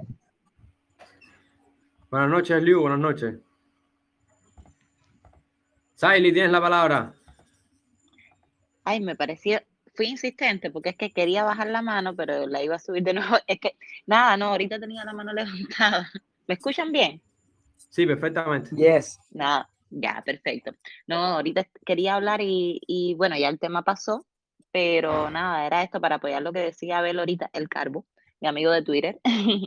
Entonces quería apoyar esto del tema de los memes. Amarillo B&B lo ha hecho mucho, Juanqui, con en Facebook. Lo hemos hecho muchísimo, con cosas que se me van ocurriendo a mí. Eh, no habíamos, o sea, justamente esta semana también estábamos pensando en implementar la estrategia de promoción en Twitter, utilizando precisamente el tema de los memes, pero bueno, por eso últimamente he estado mucho más activa en Twitter, eh, yo y, y Laura Seco, que es como mi, mi, o sea, la, la, persona que me ayuda con esto. Y entonces, y creo que sí puede funcionar en una comunidad que la ves aquí también fuertísima, fuertísima en Twitter, bien interesante y a la que ustedes probablemente mucho más que nosotros porque son más grandes, pues puedan llegar efectivamente y nada, que compartían muchísimo esta sugerencia de, de Abel, era lo que, lo que te quería decir, ya, era solo eso. Gracias, Ailey. Realmente eh, ustedes, es decir, son un factor admirable en el tema de la comunicación digital. Todo lo que has hecho, yo sé que te ha currado y te ha costado trabajo y lo has hecho, pero con mucha constancia. Y hoy eh, se puede ver físicamente eh, los beneficios que tienes a través de la comunicación y los seguidores y demás. Y realmente eh, en este espacio aprovecho para felicitarte por tu promoción digital y publicidad y demás. Y sí, el Twitter es algo que tenemos que incorporar. A mí me dieron la tarea como como Juan Carlos, tratar de posicionarme un poco en Twitter, pero me ha costado trabajo porque, bueno, igual eh, soy, me gustan las redes sociales y demás, pero no soy muy proactivo en este mundo. Y entonces esa responsabilidad como que Carlos y Joana me la dieron ahí en tema de potenciarme a mí y yo realmente no hice mucho por eso, tiré dos o tres preguntitas, bueno, pero evidentemente para potenciarse en las redes sociales hay que tener mucha interacción con ella y fue algo que no hice, pero sí creo que como marca debemos crear una estructura para trabajar todos estos canales eh, digitales y Twitter es uno de ellos en los cuales debemos ganar espacio. En Instagram, yo sobre todo lo he hecho mucho en Instagram, en Facebook también, últimamente desde que empezó la pandemia con el tema del servicio de domicilio, mi intención fue llegar a un segmento de mercado que antes pues no nos conocía mucho, que era la gente de Facebook. Y hoy me doy cuenta de que la mayor parte de mi comunidad, o sea, de la posible comunidad, el cliente potencial de Amarillo DMV, está en Twitter. Tal vez me equivoque, ya luego le contaré a Carly y le diré, Carly estaba equivocada, Carly sí es verdad, pero bueno, pronto, pronto sí vamos a estar en Twitter y creo que es una experiencia que ustedes podrían aprovechar incluso mucho más que nosotros y además que tienen un equipo súper creativo y súper profesional. Entonces, nada, ah, por ahí nos veremos, nos retuitearemos. Aquí estamos, vamos. Gracias.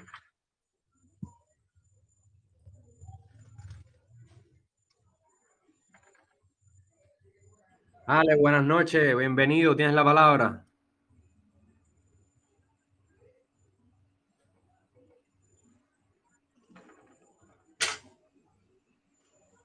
Buenas noches. Buenas, noches. perfectamente. Primeramente agradecer por esta charla que ha sido muy interesante. En este vine a, brindar, ya que Juan Carlos está tan eh, interesado en el tema social, a brindar una idea que pudiera, es una idea sencilla que pudiera ayudar a su negocio como también a las personas. La idea que traigo parte de, de una cultura que hay en Italia llamada eh, Café Pendiente, en el cual eh, una persona cuando llega al local donde se compra café puede comprarse el suyo y también puede, podría pagar dos, tres más aparte del suyo y cuando llega una persona necesita si hay un café pendiente o no y se le brinda de manera gratuita. Esto es una forma de ayudar a personas. No, no estoy diciendo que lo lo apliquen así, pero por ejemplo, eh, en una localidad hay muchas personas, por ejemplo, discapacitadas que viven solas y podrían tenerlo como que localizado y en caso de que alguien quisiera pagar un batido, dos batidos, lo, lo que quisiera pagar, se le pudiera enviar a esas personas. Ya esa es mi idea. Muchas gracias.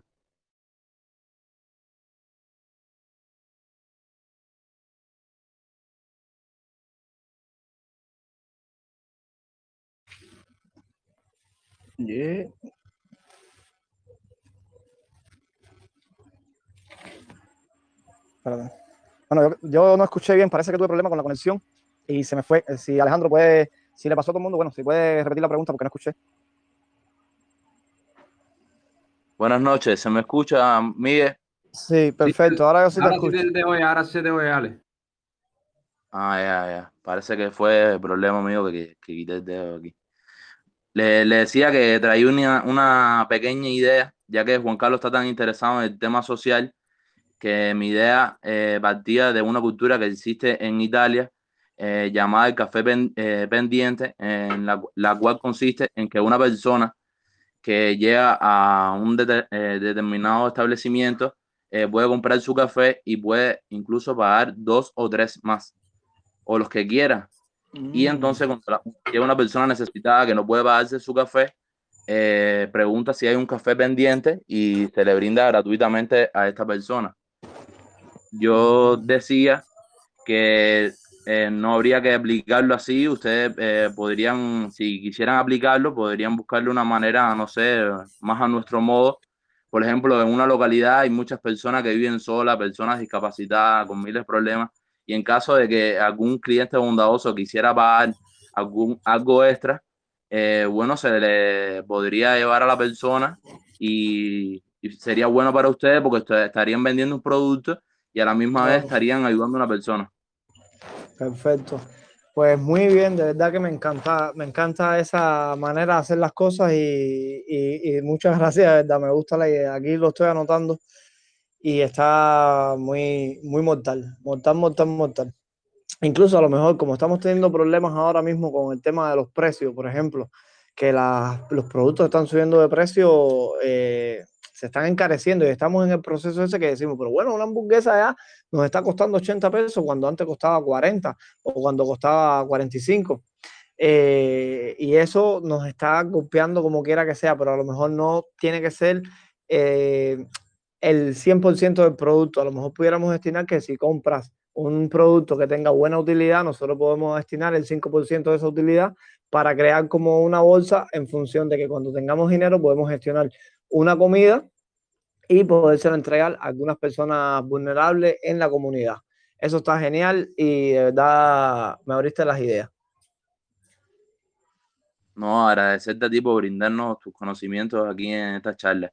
Y partiendo, eh, basándome en lo que dijiste ahora, ya eso sería ya como eh, parte de la gestión del negocio. Pero, por ejemplo, hay personas que se sientan, se sienten bien ayudando a los demás.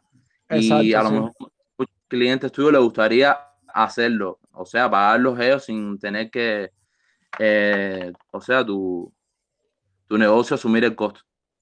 Perfecto, perfecto. De verdad que está muy bien, me gusta la idea. Así vamos a trabajarla, vamos a analizarla y ver cómo podemos exponer. Yo, estás por ahí escuchando, eh, anota eso ahí para irle dando pensamientos, que me parece una idea muy atractiva, la verdad. Y es verdad que hay muchas personas que quieren ayudar. Incluso yo recuerdo cuando el famoso tornado ese que hubo por allá por la zona de Regla y demás, nosotros participamos como personas muy activas en la ayuda a, estas personas, ¿no? A los, a los damnificados. Y recuerdo que hicimos una campaña en función de que eh, las personas revisaran en su casa y pudieran sacar algo que no usaran, un jarrito, una toalla, una cazuela, un vaso, cualquier cosa, porque estas personas habían perdido todo, todo, todo, todo. Y recuerdo que eso fue muy agradable porque vinieron muchas personas en función de ayudar y dieron comida, dieron eh, útiles del hogar, cosas que realmente eh, estaban queriendo ayudar. Es decir, que nosotros los cubanos tenemos ese principio incorporado dentro en función de querer ayudar. Y lo que tenemos que saber nosotros como entidad, como empresa, como marca, cómo poder comunicar eso sin que sea mal interpretado. Y me parece genial, de verdad que sí. Yo creo que yo creo que voy a tener que agradecer más yo que, que, que las personas que están escuchando. Pues. Bueno, muchas gracias nuevamente y te esperamos en otra sesión. Gracias, Robert. Ah, gracias, Ale, gracias por estar. Buenas noches. Dígame, a ver, ¿qué tiene que añadir? Buenas noches. A ver, primero déjame aprovechar esta ideita que dio acá el muchacho antes que se me olvide y hacer una acotación. Cuando una persona dona algo, no lo hace por el placer de de donar y punto. A ver, la satisfacción está en que les reconozcan esa acción, que se sienta que antes vieron que, él hizo la acción y que, que les reconforte más allá de, ese conocimiento intrínseco. Entonces, ¿qué te pudiera recomendar? Si pudiesen crear una sección en su página web que sea de, no sé, personas de buen corazón, algo así, algo que, que puedan identificar a esas personas que quieran ser identificadas, obviamente y exponerlos ahí y decir, mira, fulano de tal hizo tal y tal aportación, fulano de tal hizo esta y otra. Eso a los clientes creo que les encantaría. A mí por lo menos me gustaría tener la satisfacción de, de coño, mi aporte valió la pena. O no sé, tomar videos de actividades comunes que hicieron y darle los agradecimientos a los aportadores. A ver, esto te lo digo porque precisamente mi emprendimiento va por, por la línea del crowdfunding, o sea, de, la, de, los financiamientos colectivos. Y aprovecho para meter el spam aquí de que mañana a las 9 y 30 de la noche, o sea, mañana día voy a estar eh, dando una charla en un space de Twitter explicando de qué va este, este emprendimiento de fondo. Eso mismo. Las personas cuando aportan esperan tener un, un feedback, ya sea espiritual o material y ya que van a dar una aportación material, al menos sería justo reconocerlos espiritualmente. Y para retomar el otro tema que es por que hace rato estoy pidiendo la palabra, eh, la aceptación de pagos en criptomonedas no es tan difícil como la gente piensa. Porque, ¿qué pasa? ¿Cuál es el principal problema de las criptomonedas? Que fluctúan mucho su precio. Para eso hay soluciones también. Están los llamados stablecoin, que son monedas que su valor trata de mantenerse a la par de una moneda eh, como el euro o el dólar, estas monedas son muy útiles a la hora de recibir pagos porque garantizan eh, conservar el valor. Eh, mi plataforma, perdona que haga tanta referencia a ella, pero bueno, para usarla de ejemplo ilustrativo, opera con el stablecoin USDT TRC20, que es un stablecoin que tiene valor por un dólar y se mantiene en ese valor. Entonces se hace muy cómodo de trabajar. Y también pudiera sugerirle que valoren la idea de integrarse con CubaPay, el emprendimiento de Eric, que creo que les vendría muy útil para aceptar estos pagos en criptomonedas. Ya, gracias. Bueno, creo que ahora que aprovechas y hablas de Eric, eh, bueno, es Eric de Bache Cubano, ¿no?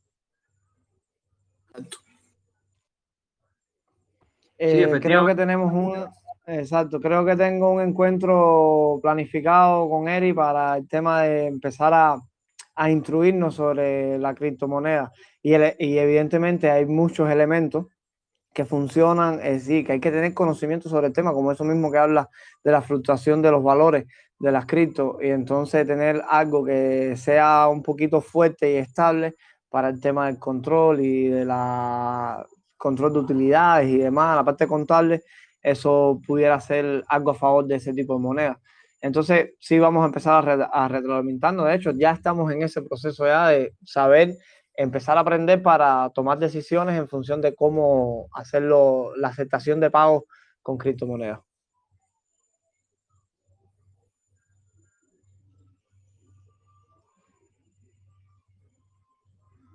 Ya les digo, eh, si tienen el tiempo mañana a las 9 y 30 de la noche, creo que les sería muy provechoso eh, unirse a este space porque en Cuba el tema de las criptomonedas ha tenido una explosión recientemente por, desgraciadamente, no razones muy buenas, estafas piramidales y similares.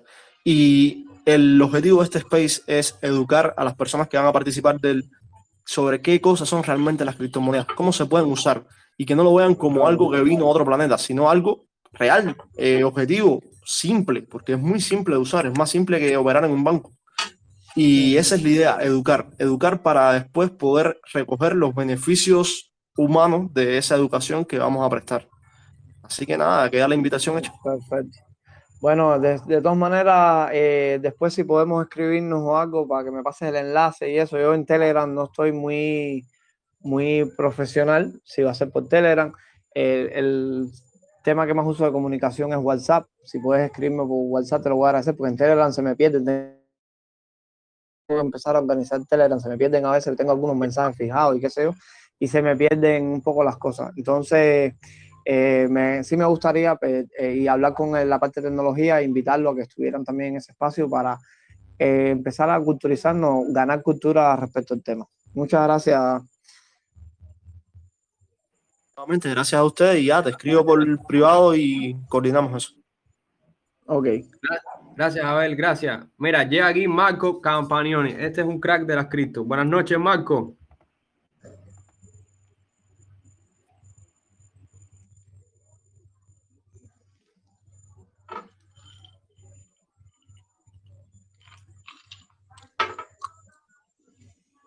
Marco, buenas noches.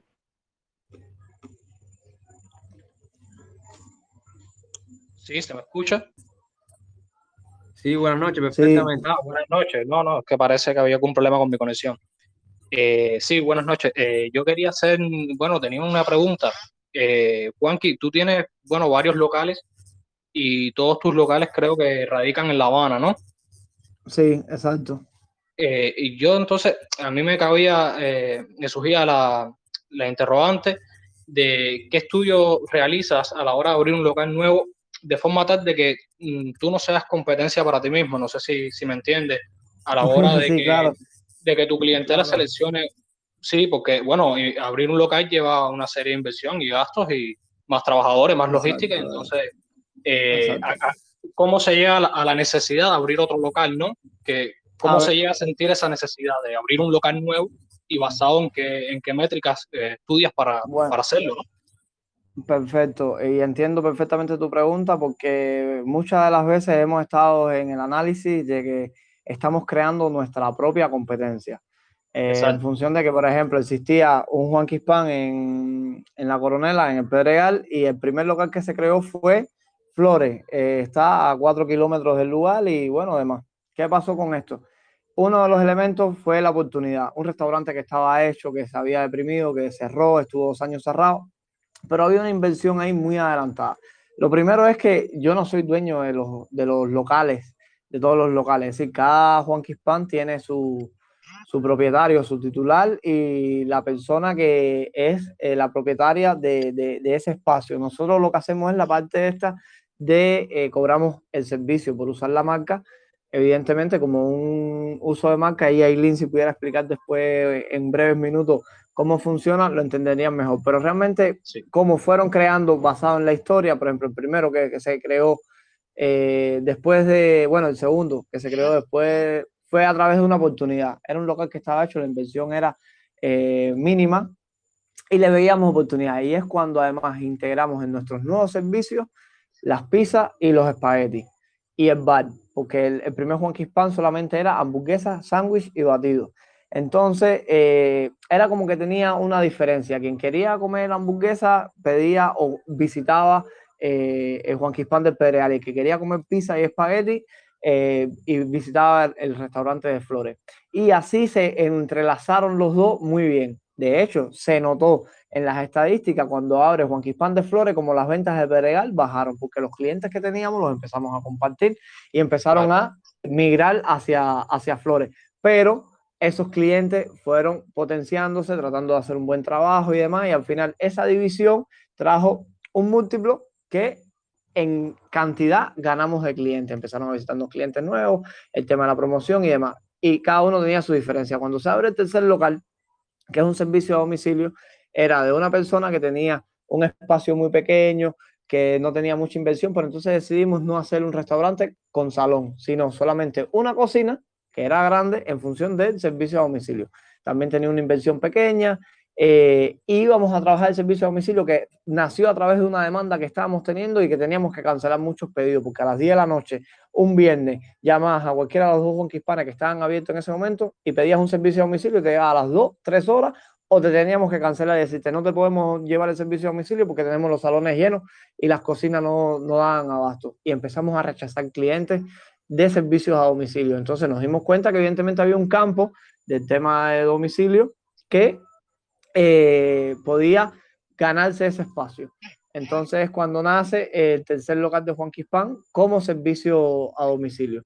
El cuarto local, que es el de 31 y 6, ya un poquito más alejado, en una zona más eh, pegada a que sabemos todos que esta zona aquí de Vedado, y bueno, tiene eh, buenas ventas en una zona de 31, porque el local de Flores y de Juan Quispan están escondidos, pero este sí está exponiendo su estructura física, ahí nada más que por pasar por 31, y quisimos darle una algo un poco más, queríamos incluso que no fuera Juan Quispan, eso lo vivimos en el momento de la creación, pero vino el tema de la COVID, el tema de que se deterioró el turismo, porque incluso iba a salir una otra nueva marca, como una cartera de tener productos, ¿no? Bueno, sabemos que hay algunas empresas que tienen un producto estrella, que puede ser Juan Quispan en el caso de nosotros, pero tiene otras marcas con más glamour, con menos glamour, más económicas, más caras. Y esa era la idea, pero bueno, vino el tema de la pandemia, además, no sé qué, y lo que decidimos fue crear otro Juan Quispan, que realmente no pudo explotar mucho el tema del servicio en salón, porque realmente se creó en, en una época que dos meses después empezó la, el tema de la, de la pandemia. Y sí nos crea competencia, pero tratamos de diferenciarlo. En este nuevo local tratamos de potenciar un poco más los entrantes, como el tema de sacar una línea de taco, como el tema de sacar algún ceviche, algunos productos en mar, cosas que no existen en otros locales. Entonces, tratamos de, dentro de nuestra similitud, que tengan cierta diferencia eh, cada uno de estos locales. Y hasta ahora realmente ha funcionado coherentemente. Ok, ok, muchas gracias, me, me quedó, me quedó claro. Pero, me quedó claro. pero, por ejemplo, hoy estábamos recibiendo, no, digo hoy, no hoy, sino en este tiempo recibimos una solicitud de un local que está deprimido en 31 y, eh, no sé, 31 y 40 y algo, creo que es, es un local que estaba funcionando y cerró porque no tenían manera y rechazamos esa posibilidad porque realmente está muy pegado al local de 31 y 6. Entonces, eh, generaría una competencia ahí, no, ten, no, tendríamos diferencia para uno de estos dos locales. Y realmente rechazamos esa, esa solicitud de, porque hemos rechazado también, no es que ya todo el mundo quiera abrir un local de Juan Quispan y nosotros vamos, si no tenemos ciertas pautas como localidad. Ya sabemos que en esta región de playa, Mariana Oliza, estamos, ah, bueno, ¿qué pudiera ser una nueva oportunidad? La Habana Vieja, cosas así, ¿no? E, e, empezar a expandir. Evidentemente, esto es un momento de no desarrollo, es un tema de mantenernos y tratar de mantener lo que existe, porque la logística está muy, pero muy complicada. Pero sí quisiéramos seguir, evidentemente, eh, seguir esa visión que teníamos. Bueno, que tenemos. Ok, ok. Bueno, muchas gracias. No, no hay de qué, gracias a ti. Gracias, Marco. Buenas noches. Bueno, bueno, ha sido extenso, ha sido extenso el, el, debate. Realmente estoy muy contento con lo que hemos conversado aquí. Yo también, de verdad que sí. Bueno, personalmente, Juanqui, me quedo con eh, la formación de los trabajadores y la conciencia que tiene Juan Quispan con la sociedad. Me encanta eso, la, la relación que tiene el negocio con, con, el alrededor y me encanta. Creo que son cosas que voy a orientar los, los dos emprendimientos que estoy desarrollando. Voy a tratar de orientarlo de alguna manera a la conciencia social porque es verdad que me encantó. Qué bueno. Entonces, para no robarte más tiempo, yo nada más quería hacerte una pregunta. Es que si fueras a dar un único consejo a, los, a las personas que están comenzando sus emprendimientos, uno solo, ¿cuál sería? No, está difícil esa pregunta. Bueno, se ve que eres el moderador. Eh, que no dejen de intentarlo. Así de sencillo, que no dejen de intentarlo y si fallan, y, pero tienen la idea, que sigan intentándolo. Eh, hay una fórmula entre nosotros que es visión, más perseverancia es igual a éxito. Entonces, basado en esa fórmula y con el tema de intentar las cosas, que le pongan mucho empeño, mucha fuerza y que las cosas no funcionan así de, de una. Así que con ese me quedo, que no dejen de intentarlo, que tengan constancia en lo que están haciendo, que sean perseverantes. El dinero no es lo más importante, no quiero decir que no sea importante, la liquidez eh, nos ayuda muchísimo, pero no es lo más importante. Yo creo que una fuerza motivacional en una persona puede eh, hacer cosas mágicas eh, en función de lograr algo. Entonces, cualquier persona que esté emprendiendo, que se quede con eso, que no se canse, que tenga fuerza y que siga adelante. Ese es mi, creo que mi mejor consejo que puedo dar. Está genial eso, ¿verdad que está genial? Pues nada, eh, muy agradecido contigo, realmente muy agradecido. Tenía un poco de, de, miedo que no, que no te gustara la oferta. Pues nada, genial, genial tenerte aquí en el panel. Súper, estoy súper contento, verdad que sí, muchas cosas. Y nosotros grabamos las charlas, después las posteamos. Así hay muchas mieles aquí. Y me encantó lo que comentaba Ale del, del, del café. ¿Cómo, ¿Cómo, es el café ese? Para que la gente, sea, para ayudar, incentivar a la ayuda de los propios clientes, a otros clientes, verdad que me encantó. Sí, de verdad que está, está muy buena esa idea. Está para sentarse a pensarlo. Pues nada, eh, un poco extenso, pero bueno, genial. Creo que, creo que valió la pena. Muchísimas gracias por tu tiempo. De verdad que sí, estoy súper agradecido. Bueno, igual que yo, también agradecido y tengo que agradecer muchísimo también a todas estas cosas que nos orientaron y a estas cosas. Y si realmente alguien quiere tener algún tema de comunicación en función de cualquier consejo que yo le pueda dar o que me puedan dar, van a ser recibidos y eh, eh, estoy disponible a, a, mantener una comunicación y te vuelvo a agradecer por haberme invitado y aquí estamos para lo que haga falta. Dale, muchísimas gracias a ti, que tengas buenas noches, de verdad que estoy súper agradecido. Dale, gracias, gracias. Dale, nos vemos.